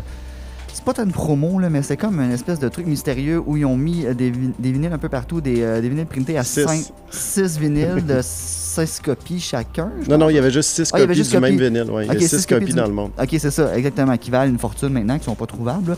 Puis euh, les, les gens mettaient la main là-dessus. Il y avait un code caché dans le vinyle qui donnait accès à d'autres trucs. Là, il y a des codes cachés partout dans des vidéos, des commentaires YouTube. Puis ces codes-là. Des projections dans des musées à Londres. Puis là, faut que tu trouves ça pour te rendre à quand est-ce que le prochain album va sortir. exactement. Puis là, c'est. Puis euh, les, les, les, les, les fans se sont mis là-dessus, mais c'est vraiment intense. là. C'est des codes cachés dans des trucs qui mènent à un site. Fait que c'est vraiment intéressant pour vrai. C'est- Faut que t'ailles voir, voir des, codes, des codes sources d'images sur des, euh, des fanpages donc. pour Ouais, te c'est rendre ça, là. exact. Fait que, ouf. Puis euh, bref, c'est c'est super intéressant pour vrai, puis ça, ça, ça, ça ajoute mystère, puis ça, pique la curiosité. Puis juste à cause de ça, j'ai euh, grâce à ça, un des deux, je sais pas trop lequel le dire, mais j'ai le goût de l'écouter. Fait que. euh, Puis ils ont aussi trois albums qu'on a juste entendu 15 secondes de chacun des albums, puis le reste, on sait pas ce qu'il y en est, qui sont distribués à entre 30 et 70 copies. Puis bien entendu, le 30 secondes qu'on entend, il est majestueux, donc ça te donne encore plus euh, le goût. Puis ces personnes-là, moi, encore, je disais à Kev que ça allait pas leaker les trois premiers albums encore de personne qui a la copie puis qui l'a mis à quelque part ou qui l'a. Il y en a une à un moment donné qui s'est retrouvée sur Internet pour un 900$ la cassette. Puis ça a été mis down directement par le Ben qui ont dit vous avez pas le droit de vendre ça. Mais un jour, j'ose croire qu'il y a une des copies qui va arriver, puis on va entendre un des trois premiers albums de Boards of Canada, même s'ils refusent de les releaser. C'était-tu le Wu-Tang qui avait sorti un disque à une Ah, à copie? une copie, ouais, Ouais, absolument. hein? ouais. Ça. Ça a jamais leaké, ça, ou ça a leaké finalement? Euh, je sais pas, c'est. Je suis pas, je suis pas trop un fan de, de la dite chose, donc à part le fait que je sais qu'ils en ont sorti juste une copie, puis ça s'est vendu à un prix de fou, là. Puis je sais pas, c'est quelqu'un qui est allé en prison, me semble, là, puis qu'il s'est passé de quoi en tout cas. Ok. C'est pas... mais je sais pas si Je t'as dit, pense, je pense pas qu'il avait le droit de le commercialiser en l'achetant. Ouais, Non, aussi, ça, allait Ben avec. non, hein. ça doit pas. Je sais pas si t'as parlé du style de Boards of Canada, c'est vraiment l'électro Mais c'est de l'électro ambiant, euh, IDM, euh, si vous aimez le, le style. Moi, j'aime. dans C'est pas la même lignée pantoute parce que les autres sont full ces ordinateurs, mais tu sais, j'aime beaucoup Prefuse euh, 73 aussi, qui font du stock intéressant. Eux autres, c'est vraiment plus ambiant, puis je dis ça, mais d'un album à l'autre, c'est pas la même chose. Donc celui-là, c'est euh, Trans Canada Highway, qui est arrivé tout de suite après un album qui venait juste de sortir. Ils ont sorti un EP avec la pièce la plus populaire de cet album-là et trois nouvelles pièces puis un remix. Puis, ben, encore, c'est de la musique, de, comme tout le monde fait sur Internet en faisant des vidéos, ben, c'est de la musique de regarder un vieux vidéo de l'ONF sur mute, puis tu mets ça pendant ce temps-là. Parce que, disons-le, avec. Boards of Canada vient. C'est des- c'est pas des gars du Canada, c'est des gars ça, de. dire. Ça c'est vient même du des- National Film Board Ouais. of Canada. Ouais, c'est ça, c'est parce qu'ils ont vécu ouais. ici pendant quelques années à Vancouver quand ils étaient kids, puis ils voyaient ces films-là, puis ils faisaient de la musique déjà quand ils étaient enfants, parce qu'il faut rappeler, tellement rappeler que je l'ai pas dit, mais c'est deux frères euh, qui sont... euh, pas les deux frères country, là, c'est bien, bien loin de tout ça. Puis euh, là, je voulais finir juste mes, mes petits arrivages. On n'a pas tant de sujets aujourd'hui. Je pense qu'on présente juste des vinyles, c'est parfait comme ça. On va fond, faire, ça nous on va faire ça vite. Mais euh, t'en as une chier, là. Fait que choisis, choisis dans ce cas-là. Puis- Donc, euh, là, il y a comme un blanc parce que tu Là, présentes ton vinyle, mais. Je euh, que je le monte avant. Donc, euh, Max Roach, euh, Bittersweet, euh, d'un temps qui ça commençait à aller un petit peu plus mal dans sa vie parce que lui il a décidé qu'il se faisait pas marcher d'en face puis qu'il était pour se battre pour le droit des Noirs. Puis ça, euh, en parler, faire des paroles, des tunes qui étaient en rapport à ça, ça lui donnait pas des contrats chez Blue Note, on va dire ça comme ça. Donc, il a eu la chance d'être rapatrié chez. euh, ben, pas rapatrié parce qu'il était pas là avant, mais d'aller chez Impulse qui, eux autres, permettaient de faire ce genre de statement-là. Puis ça s'appelle euh, Bittersweet. Puis euh, là-dessus, euh, c'est un. Semi-Big Band, tu sais, quand t'es juste 6-7, Mhm. le Mingus aimait ça, là, tu sais, juste ça, ça rock à fond, mais c'est pas encore un Big Band. Puis j'ai acheté ça surtout parce qu'il y a mon ami Eric Dolphy là-dessus. Puis à chaque fois qu'il y a Dolphy à quelque part, je suis, euh, je suis preneur. Puis j'avais pas euh, connu ça. Puis il n'y avait pas eu de réédition depuis je sais plus combien de temps. Mais Vinyl Me Please en a fait un, euh, triple A. Donc j'ai sauté sur l'histoire directement. Donc, c'est un Van reprise, celui-là. Euh, ouais, ben c'est la, seule réédition qui a été faite, c'est eux Ouais. qui l'ont faite. Tu sais, Ok. Dans le jazz, il y a quelques affaires qui sortent qui sont intéressantes qu'il y a juste eux autres qui ont. Donc t'as- t'as pas le choix de passer. J'aime le derrière de la poche. C'est con, là, mais. euh, Mais le derrière de la pochette, Il- toutes les pochettes Impulse, mais pas toutes, Ah, là, clairement, là, mais la plupart, c'est un. C'est très joli. L'infographie est très Ça a belle. de la Ouais. classe. Ouais, Ben, ils ont. Tu sais, eux, puis euh, Blue Note, clairement, ils ont un, un visuel intéressant aussi. On dirait qu'Impulse puis Blue Note, ils vendent le disque juste, euh, juste à la vue. Donc, euh, Euh, avant de. euh, je, vais- je vais dire conclure tout ça, même si ça va prendre du temps avant qu'on conclue la chose, là, mais euh, on, va, on va finir avec toi, Olivier, mais je veux parler un Oh. peu à Pierre, euh, parce que euh, on, on jasait tantôt euh, avant qu'on enregistre, puis tu nous disais qu'il y a des choses euh, qui s'en viennent, puis on a appris aujourd'hui sur euh, Facebook que Mhm. vous aviez une entente maintenant, euh, Bon Bon Bon et euh, RTA. Euh, Peux-tu nous en parler un peu, nous glisser un mot? Qu'est-ce que tu as Oui, certainement. C'est euh, en égo depuis. euh, ben, ça a commencé avec Montrose. Mhm. Donc, Ouais. euh, on a sorti l'album de Montrose sur Return to Analog. Et puis euh, là, on s'est dit, ben, il y a plein de choses qui se. Il y a Ouais. plein de choses qui sont en train de se développer avec Bon Bon Bon. Fait qu'on a fait un partenariat. On a décidé qu'on. euh, que Return to Analog était pour s'occuper de tout ce qui était physique. Donc, tous les albums qui vont sortir, dont Vanille qui va sortir au mois de janvier. Mhm. janvier ou février, tout dépendant des, euh, des, des, euh, des plans de pressage en ce moment, parce que tout le monde est backed up encore. là. Mhm. On dirait qu'on est retourné euh, en 2013-2014, quand il y avait- c'était six mois pour faire un disque. Mhm. Est-ce que c'est un EP complet? Euh, euh, c'est un full c'est album ou c'est un complet, EP? ouais, C'est un album complet? Exactement. Cool. Puis euh, aujourd'hui, ben, on- pour, le, pour le Record Store Day la semaine prochaine, on va avoir 100 copies euh, de Cool. Totalement Sublime. OK. Les 100 dernières copies du premier pressage. Après ça, on tombe en second press avec euh, RTA. Cool. Fait que c'est une belle nouvelle euh, pour les deux, en fait. Euh, tu tu fais des produits, euh, RTA fait des produits, font des produits euh, super bons, super, euh, comme on en parlait tantôt, là, il n'y a, jamais de, de, de, de, de misprint là-dedans, puis de, c'est tout le temps parfait. Fait Ben, que- Ils ont été pour le, le bon vieux concept de beau, bon, pas cher. Exact. Donc, euh, je, je vois pas comment que ça peut. euh, tu sais, on parle souvent des prix des disques, là, puis c'est c'est toujours un no-brainer. là. Si, si t'aimes moindrement le disque, tu, tu vas triper sur le- la qualité du produit tout le temps, puis la qualité du prix, parce que des fois, tu peux t'acheter deux disques pour le prix d'une mauvaise réédition qui va ouais, coûter 36,99. Tu vas acheter deux RTA pour ce prix-là. Voilà, exact. Et puis on en a parlé euh, la dernière fois quand j'étais à l'émission. euh, Mm. T'sais, le label a été bâti pour ça. Là. Je, Ouais. dire, je- je vois les clients ici là, qui qui ont la tête avec 35$ dans leurs mains pour Ouais, un ouais. vinyle simple. Mais tu aurais pu avoir ce but-là, cette vocation-là, ben, avoir des prix de 25, 30 ou 35 Ouais. piastres, mais non, tu gardes ça Non, en, nous, en on bas de veut, 20 on, piastres. on veut que cette musique-là aille dans le plus de collections possible. Ouais. On veut que tout le monde aille, t'sais, que ce Ouais, soit parce que champignon, ce soit... ouais.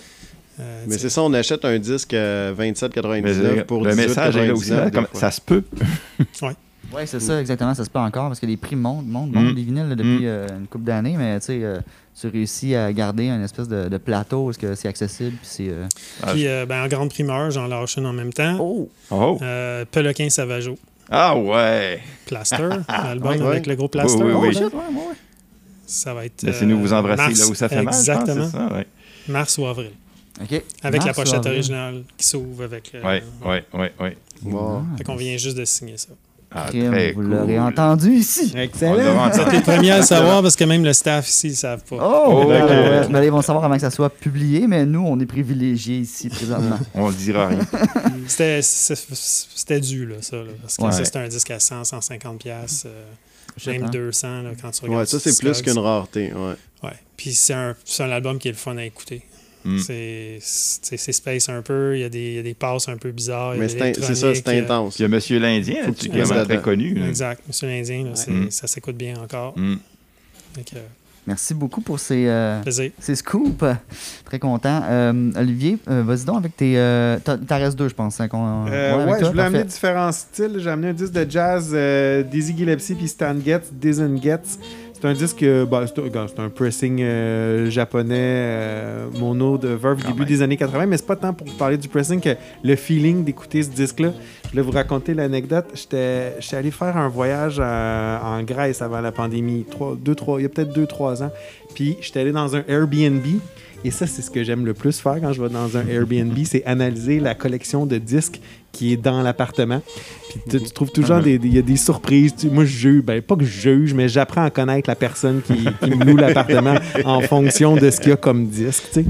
Puis euh, même des fois, je m'amusais à voler des disques. Genre, je repartais avec un disque compact que ça- je gardais en, en souvenir de mon Oh. Airbnb. En tout cas, mais bref. J'aurais pas osé poser la question. Il va gâcher mais- sa cote. ah, je vais gâcher ma cote. Mais bref, là, j'étais en Grèce, j'arrive dans le Airbnb, puis là, je rentre là. Le système de son dans l'appart que j'avais pas vu sur les photos, c'est un NAD avec des BW. Fait que là, déjà là, je me dis, oh, c'est bon, il y a quelqu'un qui laisse ça dans son Ouais. Airbnb. Est-ce que ça va fitter dans mes valises?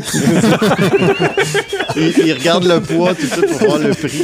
Déjà, j'étais impressionné par le système de son. Puis là, je m'en vais vite voir les disques. Et là, je suis tombé à terre. Il y avait une collection de 1000 disques. Euh, beaucoup de jazz, entre autres. Fait que là, j'étais comme, OK, parfait. Fait que je me suis pris plein de disques de jazz que j'ai traînés dans l'auto de location. Fait qu'on se, prenait sur, on se promenait sur l'île de Milos à la recherche de petites plages avec un GPS qui marchait tout croche. Je conduis la petite voiture, puis là, on se met des disques de jazz tout long dans, dans l'auto. Puis à la fin de mon voyage... Ah, genre- CD, tu parles? oui, c'est. Ok. Puis à la fin de mon voyage, euh, je, je parle avec l'autre, puis je dis, hey, euh, super collection de disques de jazz. Et qu'il me dit, pars avec trois disques. C'est là que ça a commencé où j'ai commencé Wow. à voler des disques après, parce que lui me Tu l'a dit, ben, c'est tout le temps de même. Je pense dans le contrat Airbnb, c'est part avec trois disques. L'autre m'en a donné trois. Fait que j'ai ramassé euh, trois disques. Euh, C'était Mingus, Mingus, Mingus, Mm. euh, Diz and Gets. Il te manque Puis- juste deux Mingus, mais c'est cet album-là. Ah, ouais, excuse-moi, il y en a cinq. hein. Ah, c'est Euh, tellement bon. hein. Puis euh, The Panther, qui est de Dexter Gordon. C'est les Mhm. trois disques que j'ai ramassés, puis c'est mes préférés dans l'auto. Puis là, évidemment, une fois que je suis revenu ici, oui, j'ai écouté les CD, mais je me suis vite mis en tête de Mhm. ramasser les de Mhm. ces disques-là. Donc, euh, c'est ça. quand j'écoute ce disque-là, c'est un disque de jazz, c'est assez accessible. C'est pour ceux là, qui connaissent le jazz puis qui tripent sur euh, Kind of Blue, mais qui sont jamais vraiment allés plus loin. C'est accessible, c'est facile, ça s'écoute bien. Mais c'est- bebop un peu? Oui, oui, tout à fait. à fond, là, Ouais, ok. puis, mais puis c'est assez, c'est rythmique. Il y en a de la note euh, à, la seconde. Ben c'est ça, parce que moi, un de mes albums, euh, quand j'avais, je sais pas, moi, 13-14 ans, qui m'a lancé à fond, c'est Bird and Diz. Ouais. Donc, euh, puis ça a été... euh, toute ma vie, ça m'a suivi. C'était mon audition à l'université Bloom Dido qui était là-dessus. euh, ça, ça a tout le temps été euh, un peu trippant. Donc, euh, mais je savais pas qu'il y avait Bird and Gets. Ouais. Fait que ce qu'il y a à retenir là-dedans, là, c'est Diz and Gets, excuse-moi. C'est quand vous allez dans un. tout le monde qui écoute ne pas louer votre appartement. Ah non, c'est Oui, ça. ça, on a compris ça. Cachez vos, cachez vos disques. Ouais, j'ai ramassé un disque d'Éric Satie dans un Airbnb en France. Euh, je- ouais, c'est- Hmm. c'est un souvenir de l'appartement. Son lien dans sa collection, il y a, il y a une section, il est juste marqué voyage. Eh boy. Ah, mais le monde s'en rend Si je louais mon appartement, mais il y aurait un cadenas à la pièce. Musique, musique du monde. C'est pour ça que je loue pas mon Ouais. appartement. Non, Eh boy. Je continue un autre. Vas-y, dernier vas-y. 18. Ah ben là, je voulais amener un disque québécois, je voulais amener un disque francophone, fait que j'ai amené le Et non le moindre. de Malajube, Ouais. Qui est un, un pressing de CD Slang, qui est l'étiquette qui distribuait le disque en Europe, si je me souviens bien. Ouais, en Allemagne. Ah non, ah, ouais, puis aux États-Unis, hein, ça, ça se peut-tu? Ah, ça se peut qu'il y avait le contrat aussi. euh, Je pense qu'il y avait passé ça. Je pense pas qu'il y avait de distribution aux États. mais- En tout cas, la, la pochette, euh, le, le vinyle est Oh, blanc. wow. Euh, je le trouve, je l'ai ramassé dans les bureaux de Dare to Care. Il y avait plein de vinyles de Malajube qui traînaient. Là, j'ai vu qu'il y en avait une copie qui était CD Slang, puis je l'ai dit, hey, je peux acheter celle-là? Le monde sont en train de rêver plein de copies de Malajube qui Mhm. traînaient. Ça, c'est quand même drôle. Comment ça se fait que c'est C'est- dur de trouver un vinyle de Malajube? Pouvez-vous m'expliquer? Là, je veux acheter Ben, le, parce qu'il n'y a plus le de compte pressing puis que complet? c'est bon. Oui, mais là, c'est bol. C'est Mais le compte complet, Le y compte complet. plus.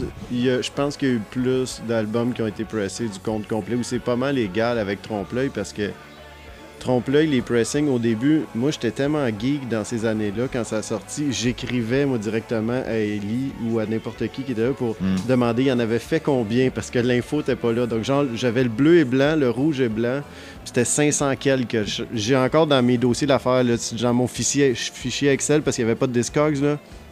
Donc je le trouvais, puis euh, je marquais dans mon fichier Excel c'était combien, je prenais une photo, je mettais la photo dans le fichier, puis c'était 500 quelques chaque. Donc ça, c'est les, les deux premiers. Puis après ça, il y en a eu en rouge, puis je pense que c'était 800 quelques ou 900. Là. Je comprends pas pourquoi que ça peut être des chiffres comme 547, mais en tout cas, ça, c'est une autre histoire. Puis après ça, il y a eu le CD Slang, qui est comme le quatrième pressing de ça. L'autre, là, tu parles de Trompe-l'œil. le- Ouais, trompe-l'œil, il, y a Trompe-l'œil, quatre- ok. il y a quatre versions de ça. Ouais, c'est une licence qui Le reste, c'est juste sorti en noir. un label en Europe, puis ils en ont fait là-bas.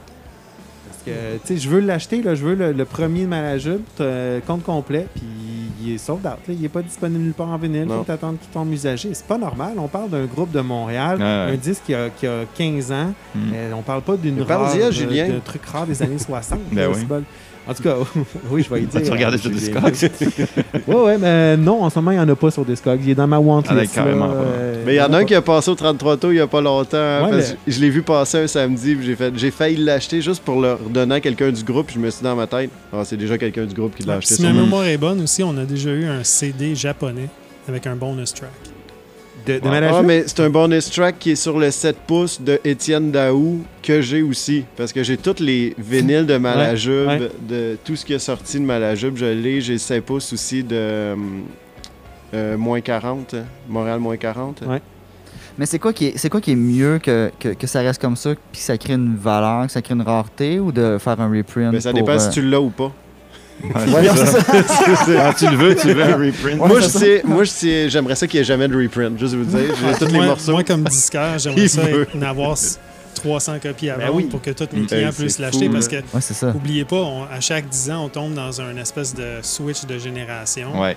Tu as une partie des gens qui sont rendus trop vieux, qui veulent plus acheter de disques ou qui, qui décèdent, sont rendus 60-70. Ah ouais. On a vu ça dans, les- dans le monde audiophile en deux- de Absolument. 2008 à 2015. Il y a une espèce de turnover incroyable.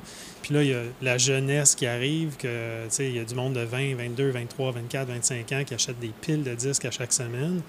Puis les messieurs de 60 ans sont plus là. Mhm. Donc, Eh non. c'est pas parce qu'un disque était disponible il y a 10 ans, puis que personne voulait, tout le monde l'avait dans le temps. Maintenant, il y a une nouvelle tranche de collection, euh, de collectionneurs incroyable, une Mm. nouvelle banque de, de clients qui, qui- cherchent ça. là. La rareté avantage pas grand monde à part les élitistes qui veulent se vanter de Ah, moi je l'ai, puis toi tu l'as pas. Parce que ça avantage pas le band. Le band peut vendre plus de disques. Non, non, ça bien sûr. avantage pas le commerçant. Ça avantage Non. pas le fan Ni qui la veut s'acheter les ni rien. Ouais, puis ton OG va toujours être un OG pareil. C'est des trucs là. de Tu collectionneur, avoir ton rendu là. pressing original. Tu t'en fous qu'il y en ait Ça- un autre. ça, c'est vrai. Tu veux ton C'est pressing très, original. très rare que quand un disque ressort, l'original, que ce soit un original des années 70. À ou moins qu'il soit très 60s, récent. Sinon, ça change Si, rien. si un original qui sort, ça baisse peut-être l'original. Si, si un repress qui sort, l'original va peut-être baisser de 10 Ouais, c'est Mm. ça. Mm. Des Les fois, même collectionneurs d'OG, ils veulent C'est encore l'OG. Non, non, c'est sûr. Le marché de l'OG, c'est. En fait, ça, ça m'amène à une question. Vas-y. Ça fait mon petit bout. Donc, pourquoi le vinyle? Pourquoi vous achetez du vinyle, vous? Pourquoi chacun de vous, même toi, Même moi. On fait un tour de, on fait un non, tour non, de mais- table. Pourquoi encore du vinyle? On a, vous avez tous commencé, j'imagine, à une époque où le vinyle était comme à peu près considéré comme mort. Ah oui, il y Ben, a six début peu 2000, près. moi, donc c'était mort. Moi, c'est exactement, je peux te dire, l'année, c'est 2003. Ouais. C'est avant que ça commence à revenir. Donc, j'étais juste une couple d'années encore où je pouvais acheter mes albums, justement, des années 90, puis mon President of the. United States of Ouais, America ouais. original. Je voulais ça parce que oui, j'écoutais ça quand j'étais pourquoi? kid, ça Il y a passait. une bonne tune sur ce disque-là. Et, et Ben, pourquoi? Ben, parce que ces albums-là, je, les- je voulais avoir, disons, cake original. Je voulais avoir des affaires comme ça qui sont rares maintenant. Puis dans le temps, je faisais comme, c'est cher, 42 piastres. Ouais, Puis à ce ouais. bon, c'est 300 quelques. Mais Non, mais pourquoi le vinyle? Ouais, pourquoi le vinyle en particulier, Ben? je pense que moi, à la base, avant même de me dire, ça sonne-tu mieux, c'est vraiment l'objet, je pense. Uh-huh, Puis en fait, uh-huh. c'est d'avoir, surtout pour certaines années, d'avoir le... C'est ça, la chose originale. Le produit original. Puis Ouais. j'aime beaucoup le côté artwork. Je trouve que c'est Ah oui. important. euh, Ben, puis ça dit a- beaucoup sur ouais. ce qu'il y a à l'intérieur la plupart du temps Ouais. aussi. Donc, euh, je, je pense que c'est une partie importante. Je pense qu'on devrait pas. euh, Toi, Kevin? Euh, moi, en fait, c'est super récent, d'où le fait que j'ai parti ce podcast-là, euh, Ouais, ouais. en fait. là. Euh, puis, je pense que j'ai dit au premier épisode, mais c'est parce qu'il me manquait ça, ce lien physique-là avec la musique.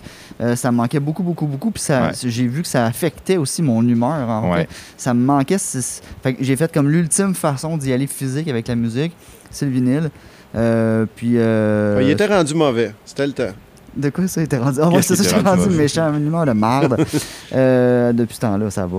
Mais euh, ouais, c'est ça, fait que ça, ça me manquait. Puis je pense que tout ce que Ben a dit, ça, ça, vient me rejoindre aussi. Euh, tu sais, un CD, c'est correct, mais il y a tellement plus C'est pas un bel objet, le. CD, on s'entend. Exact, hein. c'est ça, Tu sais, fait comme, que- Quand c'est sorti, cette affaire-là, là, ils nous vantaient euh, l'indestru- l'indestructibilité.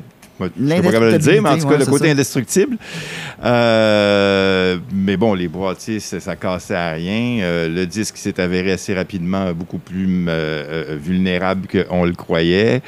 Euh, ça vaut à peu près plus rien aujourd'hui. Mais le vinyle de A Toi, à? Z, tu sais, c'est- euh, Hey boy. Moi, c'est c'est vraiment euh, c'est un rituel de jeunesse. Un rituel de jeunesse. Ouais, hein? J'ai grandi sur. euh, tu sais, on avait un bahut quand je- quand j'étais jeune, puis ma mère faisait jouer du beau dommage là-dessus. Puis C'est euh, ça. une coupe de, Là, on, t'as avait, grandi avec le vinyle. on avait une coupe de 45 tours des Beatles qui Ouais. traînait. Que, Je pense qu'on est probablement les deux seuls à avoir grandi avec le vinyle. Ouais, moi, j'ai 53. Donc, T'as 53, euh, j'ai 56, tu vois. Donc, c'est ça. J'ai vraiment grandi avec ça. Moi, j'ai 39. 39. euh, Et que j'ai pas grandi avec T'as le- pas C'est ça grandi que nous avec autres, on est dans la même musique. Moi aussi, je suis un 39. C'est ça, c'est ça, qu'il y a plein d'affaires. parce que c'est ça finalement aujourd'hui. Il reste quoi si on veut avoir un témoin physique, quelque chose de tangible par rapport à la musique qu'on écoute? C'est ça, c'est le vinyle. Je veux moi, dire, le- le- le- Je peux vous dire, là, ça a commencé avec le bahut. Après ça, on a eu un petit. euh, j'ai eu un petit kit réalistique là, avec des speakers super poches avec ouais.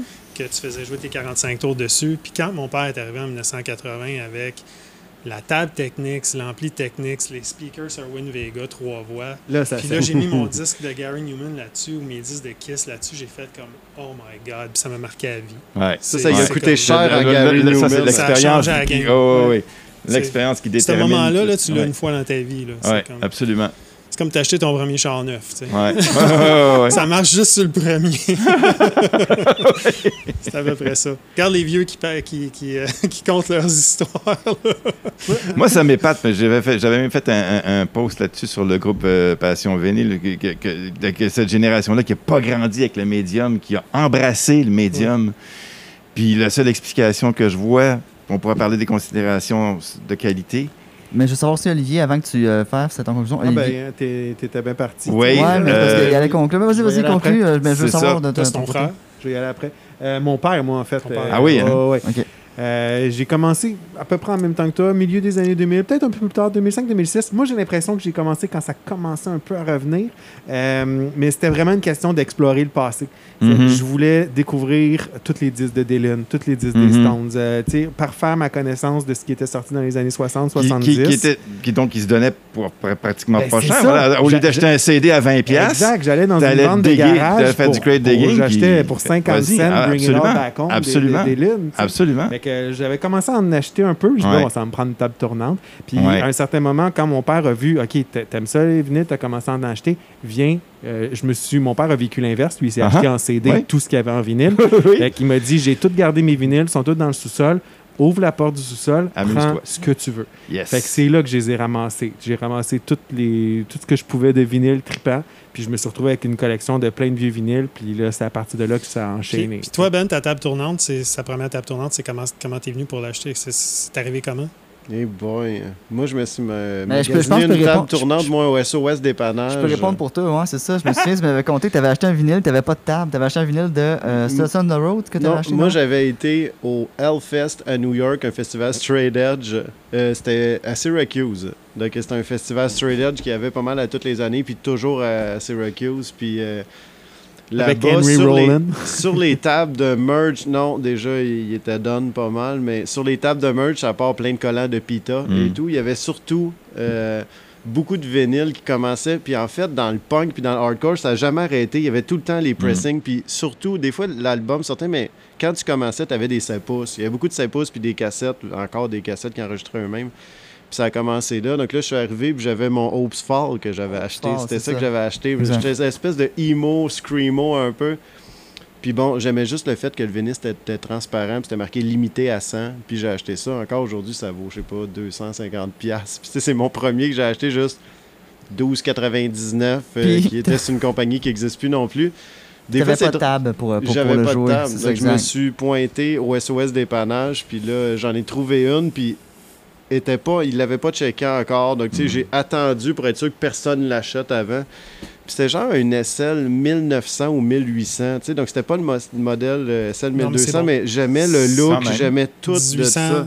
c'est- Je pense que c'était 18, 1000 ouais, ouais, c'était quelque chose comme ça. Mm. Donc, c'était super. Puis là, après ça, ben là, je me suis acheté deux SL 1200. Puis j'attends encore mon DJ, mon euh, Ah, SH DJ 1200 qui s'en Ouais. vient du Japon parce que je voulais avoir euh, le mixeur original qui allait avec ces tables-là pour euh, ma nouvelle, euh, ma nouvelle, mon nouveau setup. Au dernier épisode, tu parlais que tu le cherchais, mais finalement, Là, tu l'as tu trouvé, l'as commandé, tu l'as payé, tu l'as acheté. euh. Hey, J'ai vous eu du budget, les gars. C'est beau. voir. Mais ça, c'est pas que c'est si cher, c'est juste old school. là. C'était un 200 Ouais. quelques piastres. C'était pas un mixeur cher, justement. Je l'ai cherché longtemps, puis j'essayais d'avoir un beau cosmétique. euh, Ça, que tu vas avoir pas besoin d'un convertisseur électrique pour ça. Là. Tu, Ouais, viens- absolument. voir le texte ici, on en a ici. On, va te, faut Voilà. Bon, une raison de venir au magasin, des choses que je peux pas faire online. Ça, c'est bon. Thierry, tu disais tantôt que tu as, fait la- euh, posé la question sur le site euh, Passion Vinyle, c'est ça? Tant- Tantôt, tu Non, c'est parce non? que j'avais écrit quelque chose là-dessus, justement fait pour m'étonner et célébrer le fait que c'était la nouvelle génération, beaucoup. Tu sais, nous autres, on commence à veiller, les plus vieux nous, qui ont grandi avec, il y en a beaucoup qui sont, qui- comme tu disais tout à l'heure, il y a eu un basculement de génération à un moment donné, puis ceux que je pense, je n'ai pas de statistiques de vrais chiffres, mais je pense que ceux qui font qui achètent le plus de vinyle en ce moment, ce sont ceux qui n'ont pas grandi avec. Exact. Ouais, parce qu'on Ça, rachète, je trouve tout- ça on rachète tous nos disques qui ont marqué Ben notre voilà. vie. Fait a- il y en a. puis- et- puis, bon, moi, personnellement, je suis toujours été, je suis toujours resté attaché à la qualité du son du vinyle. Euh, je ne sais pas s'il y en a qui ont une préoccupation particulière pour la qualité du son. Moi, c'est plus mon domaine. Euh, puis j'en parle parce qu'il y a eu un débat encore sur le même groupe cette semaine. Puis pour dire, et c'est souvent des ingénieurs qui te sortent ça pour dire que franchement, le vinyle, à part le côté nostalgique ou le côté c'est bien fun l'objet, euh, technologiquement, c'est dépassé, puis qu'en plus, c'est une industrie polluante, puis tatati tatata.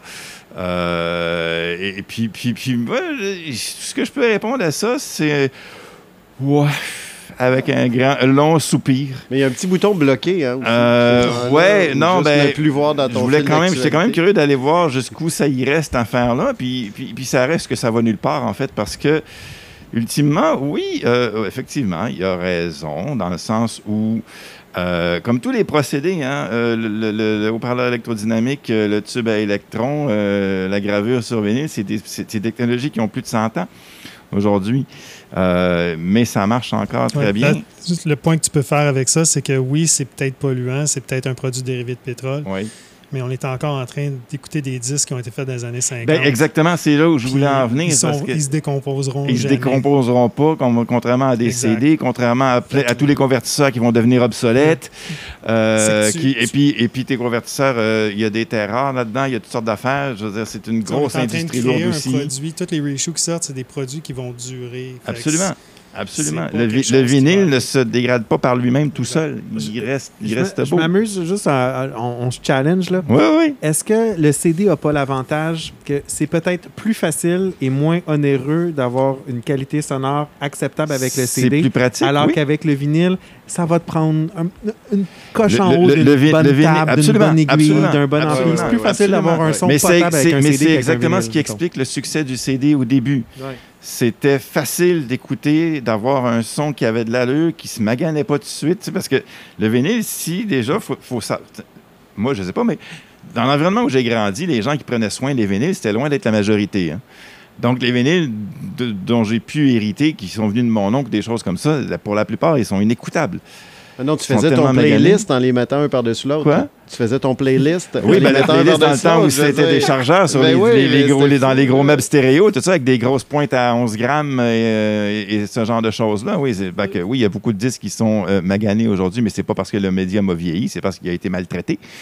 Euh, Comme, donc, comme oui, tous les médiums peuvent être maganés, là, au final. Je veux dire, comme un CD, comme une cassette, comme whatever peut être magané. je mais ton dire. CD, Oui. mettons, il est magané. S'il joue, il joue. Oui, C'est ça. Oui, mais sinon, il Le- skip. le- puis- mais le CD peut puis- sauter oui, aussi, mais tu n'entendras pas de crépitement, tu n'entendras pas de distorsion, tu n'entendras pas ce genre de choses-là. Le, CD que- est quand même très fragile. Mais Oh, le non, CD reste suis- fragile. Mais c'est pas que je suis c'est un défenseur que- mais- de Le, visor de l'auto, là. Mais tu as raison dans un sens CD. où c'est plus facile d'avoir un son correct avec un CD Je trouve. Qu'avec un vinyle. Pour faire un vinyle, pour en sortir, pour, pour en, extraire la substantifique moelle, il faut quand même mettre l'effort le- le- et le matériel de qualité pour vraiment aller chercher. Moi, c'est ma démarche, en tout cas. Je, je me suis monté avec les années un kit qui a pas mal d'allure, avec une table qui va chercher vraiment beaucoup d'informations. Puis c'est pas que ça. Puis tu sais, ça, ça invente pas de l'information du bon matériel. hein. C'est simplement que ça te donne à entendre tout ce qui est là, tout C'est une simplement. meilleure extraction. C'est c'est une meilleure extraction. Euh, et et- et c'est de la physique. Hein? Puis, bon, tout- tout- toute cette chaîne-là, c'est c'est des impulsions, euh, c'est des oscillations mécaniques qui sont transformées en oscillations électriques, qui sont traitées par un- une électronique qui l'amplifie, qui sont redonnées dans des haut-parleurs, qui sont... Toute la chaîne est très cohérente et très physique. Il y a... Sais, le son, c'est pas, pas juste les oreilles, hein? c'est dans l'air que ça se passe. Ton corps reçoit la musique, au- pas autant que les oreilles, mais je veux dire, c'est quelque chose... L'orientation de tes haut-parleurs dans une pièce. tu ben, moi, c'est pour ça que j'écoute pas Le la musique au casque. Je déteste le casque. J'écoute. euh, non, c'est dans l'air que ça se passe. Mais t'en parlais, Olivier, justement, la dernière fois qu'on s'est rencontrés, que tu avais changé de disposition tes haut-parleurs, puis t'as finalement t'as re- À rechangé un parce certain que. moment, pour euh, l'ergonomie de la pièce, Oui. je sais pas trop, là, on a dit, ah, on pourrait changer ça de côté. Mon système de son qui était orienté euh, nord-sud est devenu orienté est-ouest. Oui. Ça sonnait plus pareil. Ah, Pas en sûr. tout. Il a fallu, j'ai dit à ma blonde, on va revenir à pas. ce que c'était avant. On a ouais. ramené la pièce de Absolument. l'autre sens. Les gens ne soupçonnent pas à quel point c'est, c'est, c'est- ça y est pour vraiment beaucoup, là, la disposition des haut-parleurs dans une pièce. C'est, absolument fondamental. Les garçons, il est, euh, ça fait faire presque 1h30. Je sais que Ben a des petits cartons avec lui. J'aimerais ça qu'il parle de ces petits sujets. Je me fait un signe de trois doigts. J'imagine que ça faisait trois minutes. Ah ouais, gros max. Ok, là, je parfait. vais m'amuser juste à décliner des titres d'albums en rafale. Ok, parfait. Fait que vas-y, Ben, puis euh, on, va, on va pouvoir conclure euh, à la suite de ça. Tantôt, on parlait de, de beaux bons pas chers. Et puis, euh, il n'y a pas longtemps, bon, vous, êtes, vous allez me trouver fatiguant avec les de poètes qui ont sorti, qui étaient des, des belles rééditions. Parce que encore Pierre aussi, je sais pas, je sais pas combien de fois je l'ai gossé dans le temps avec les Music Matters. Puis, il va savoir des nouveaux Music Matters? Pourquoi tu peux pas avoir de Music Matters? Puis la réponse, c'est qu'il vend un peu au magasin la plupart du temps. Ou sinon, ce serait un prix de fou passé par quelqu'un d'autre et tout. C'est le, Euh, le distributeur lui-même, le fabricant lui-même qui veut plus vendre au magasin. Oui, puis maintenant, c'est le fun. Il vend le double du prix sur son site, mais c'est quand même vendu en 5 minutes quand ça sort. Mm. Donc, euh, il y a du monde assez foufou pour ça. Ce que je veux dire, c'est que un petit peu en bas du ton de poète, il y a eu cette année le Blue Note euh, 80, qui était vraiment une belle réédition. euh, Kevin Gray, puis euh, faite chez euh, Optimal en Allemagne, qui est, bon, pas toujours optimal, malgré tout, mais la plupart du temps, c'est super bon. Donc, euh, c'est vraiment une belle qualité de, de réédition. Il n'y a pas le, le packaging euh, Stoughton qui est comme euh, super high quality, gatefold, tape-on jacket, il n'y a pas ça. Mais à l'intérieur, le produit est quand même proche, puis ils ont toujours les master tapes quand ils le font, donc c'est intéressant. Puis, étant donné qu'ils peuvent plus appeler ça Blue Note 80 parce que c'est plus 80, donc ils ont juste changé ça pour Blue Note Classic Series. C'est un peu la même affaire, puis il va sortir les 16 premiers titres pour du monde qui veulent se lancer dans le jazz puis qui veulent se bâtir une collection pop avec certains classiques qui sont pas euh, Kind of Blue, là, que tu n'auras pas là-dedans. là, ça vaut la peine. Puis euh, je vais vous en énumérer quelques-uns avec les, les dates de sortie des 16 premiers. Puis ça, c'est vraiment des beaux achats à faire. Puis si je me trompe pas, même ici, je regardais le.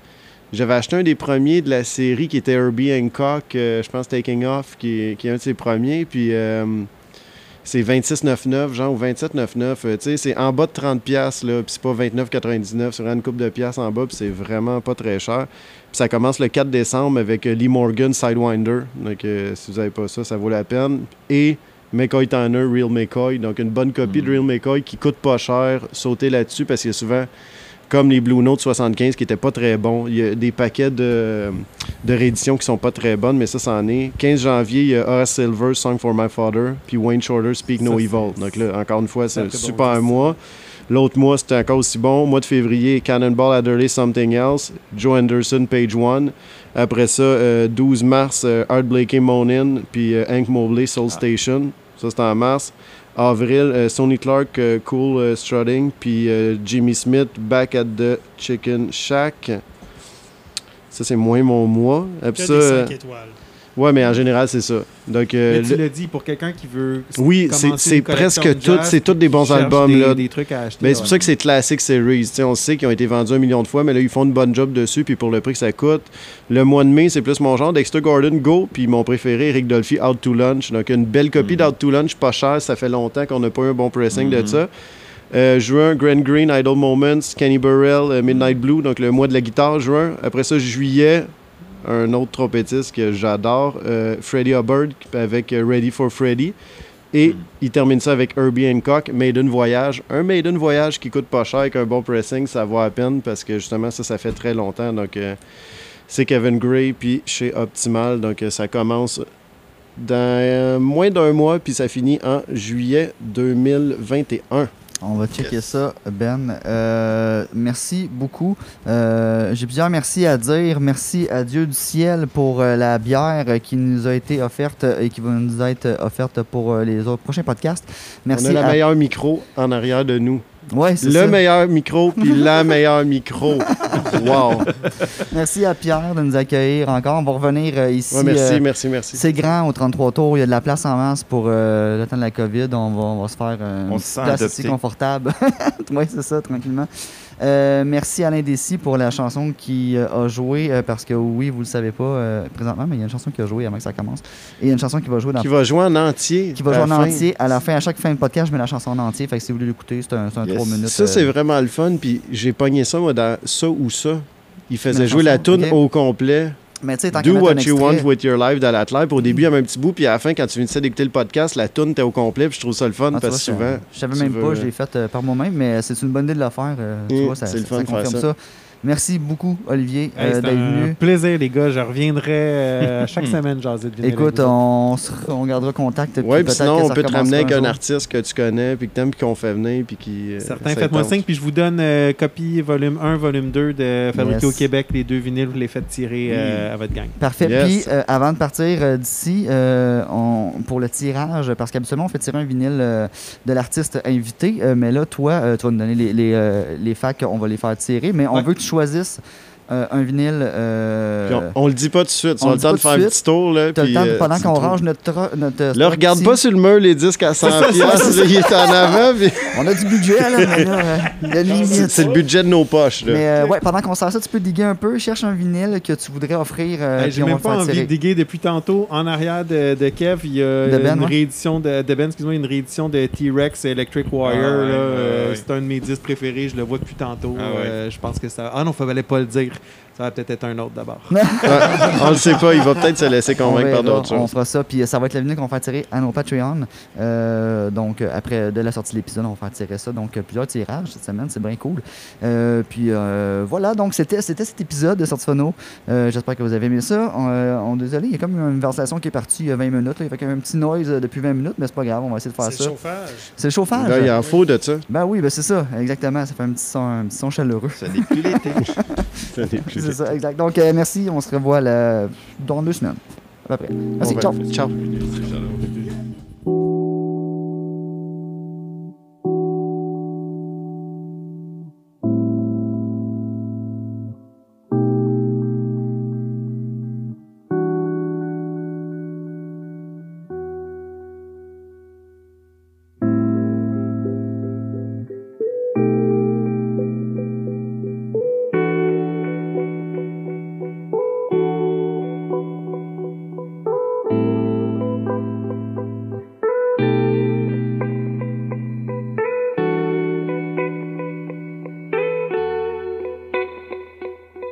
Música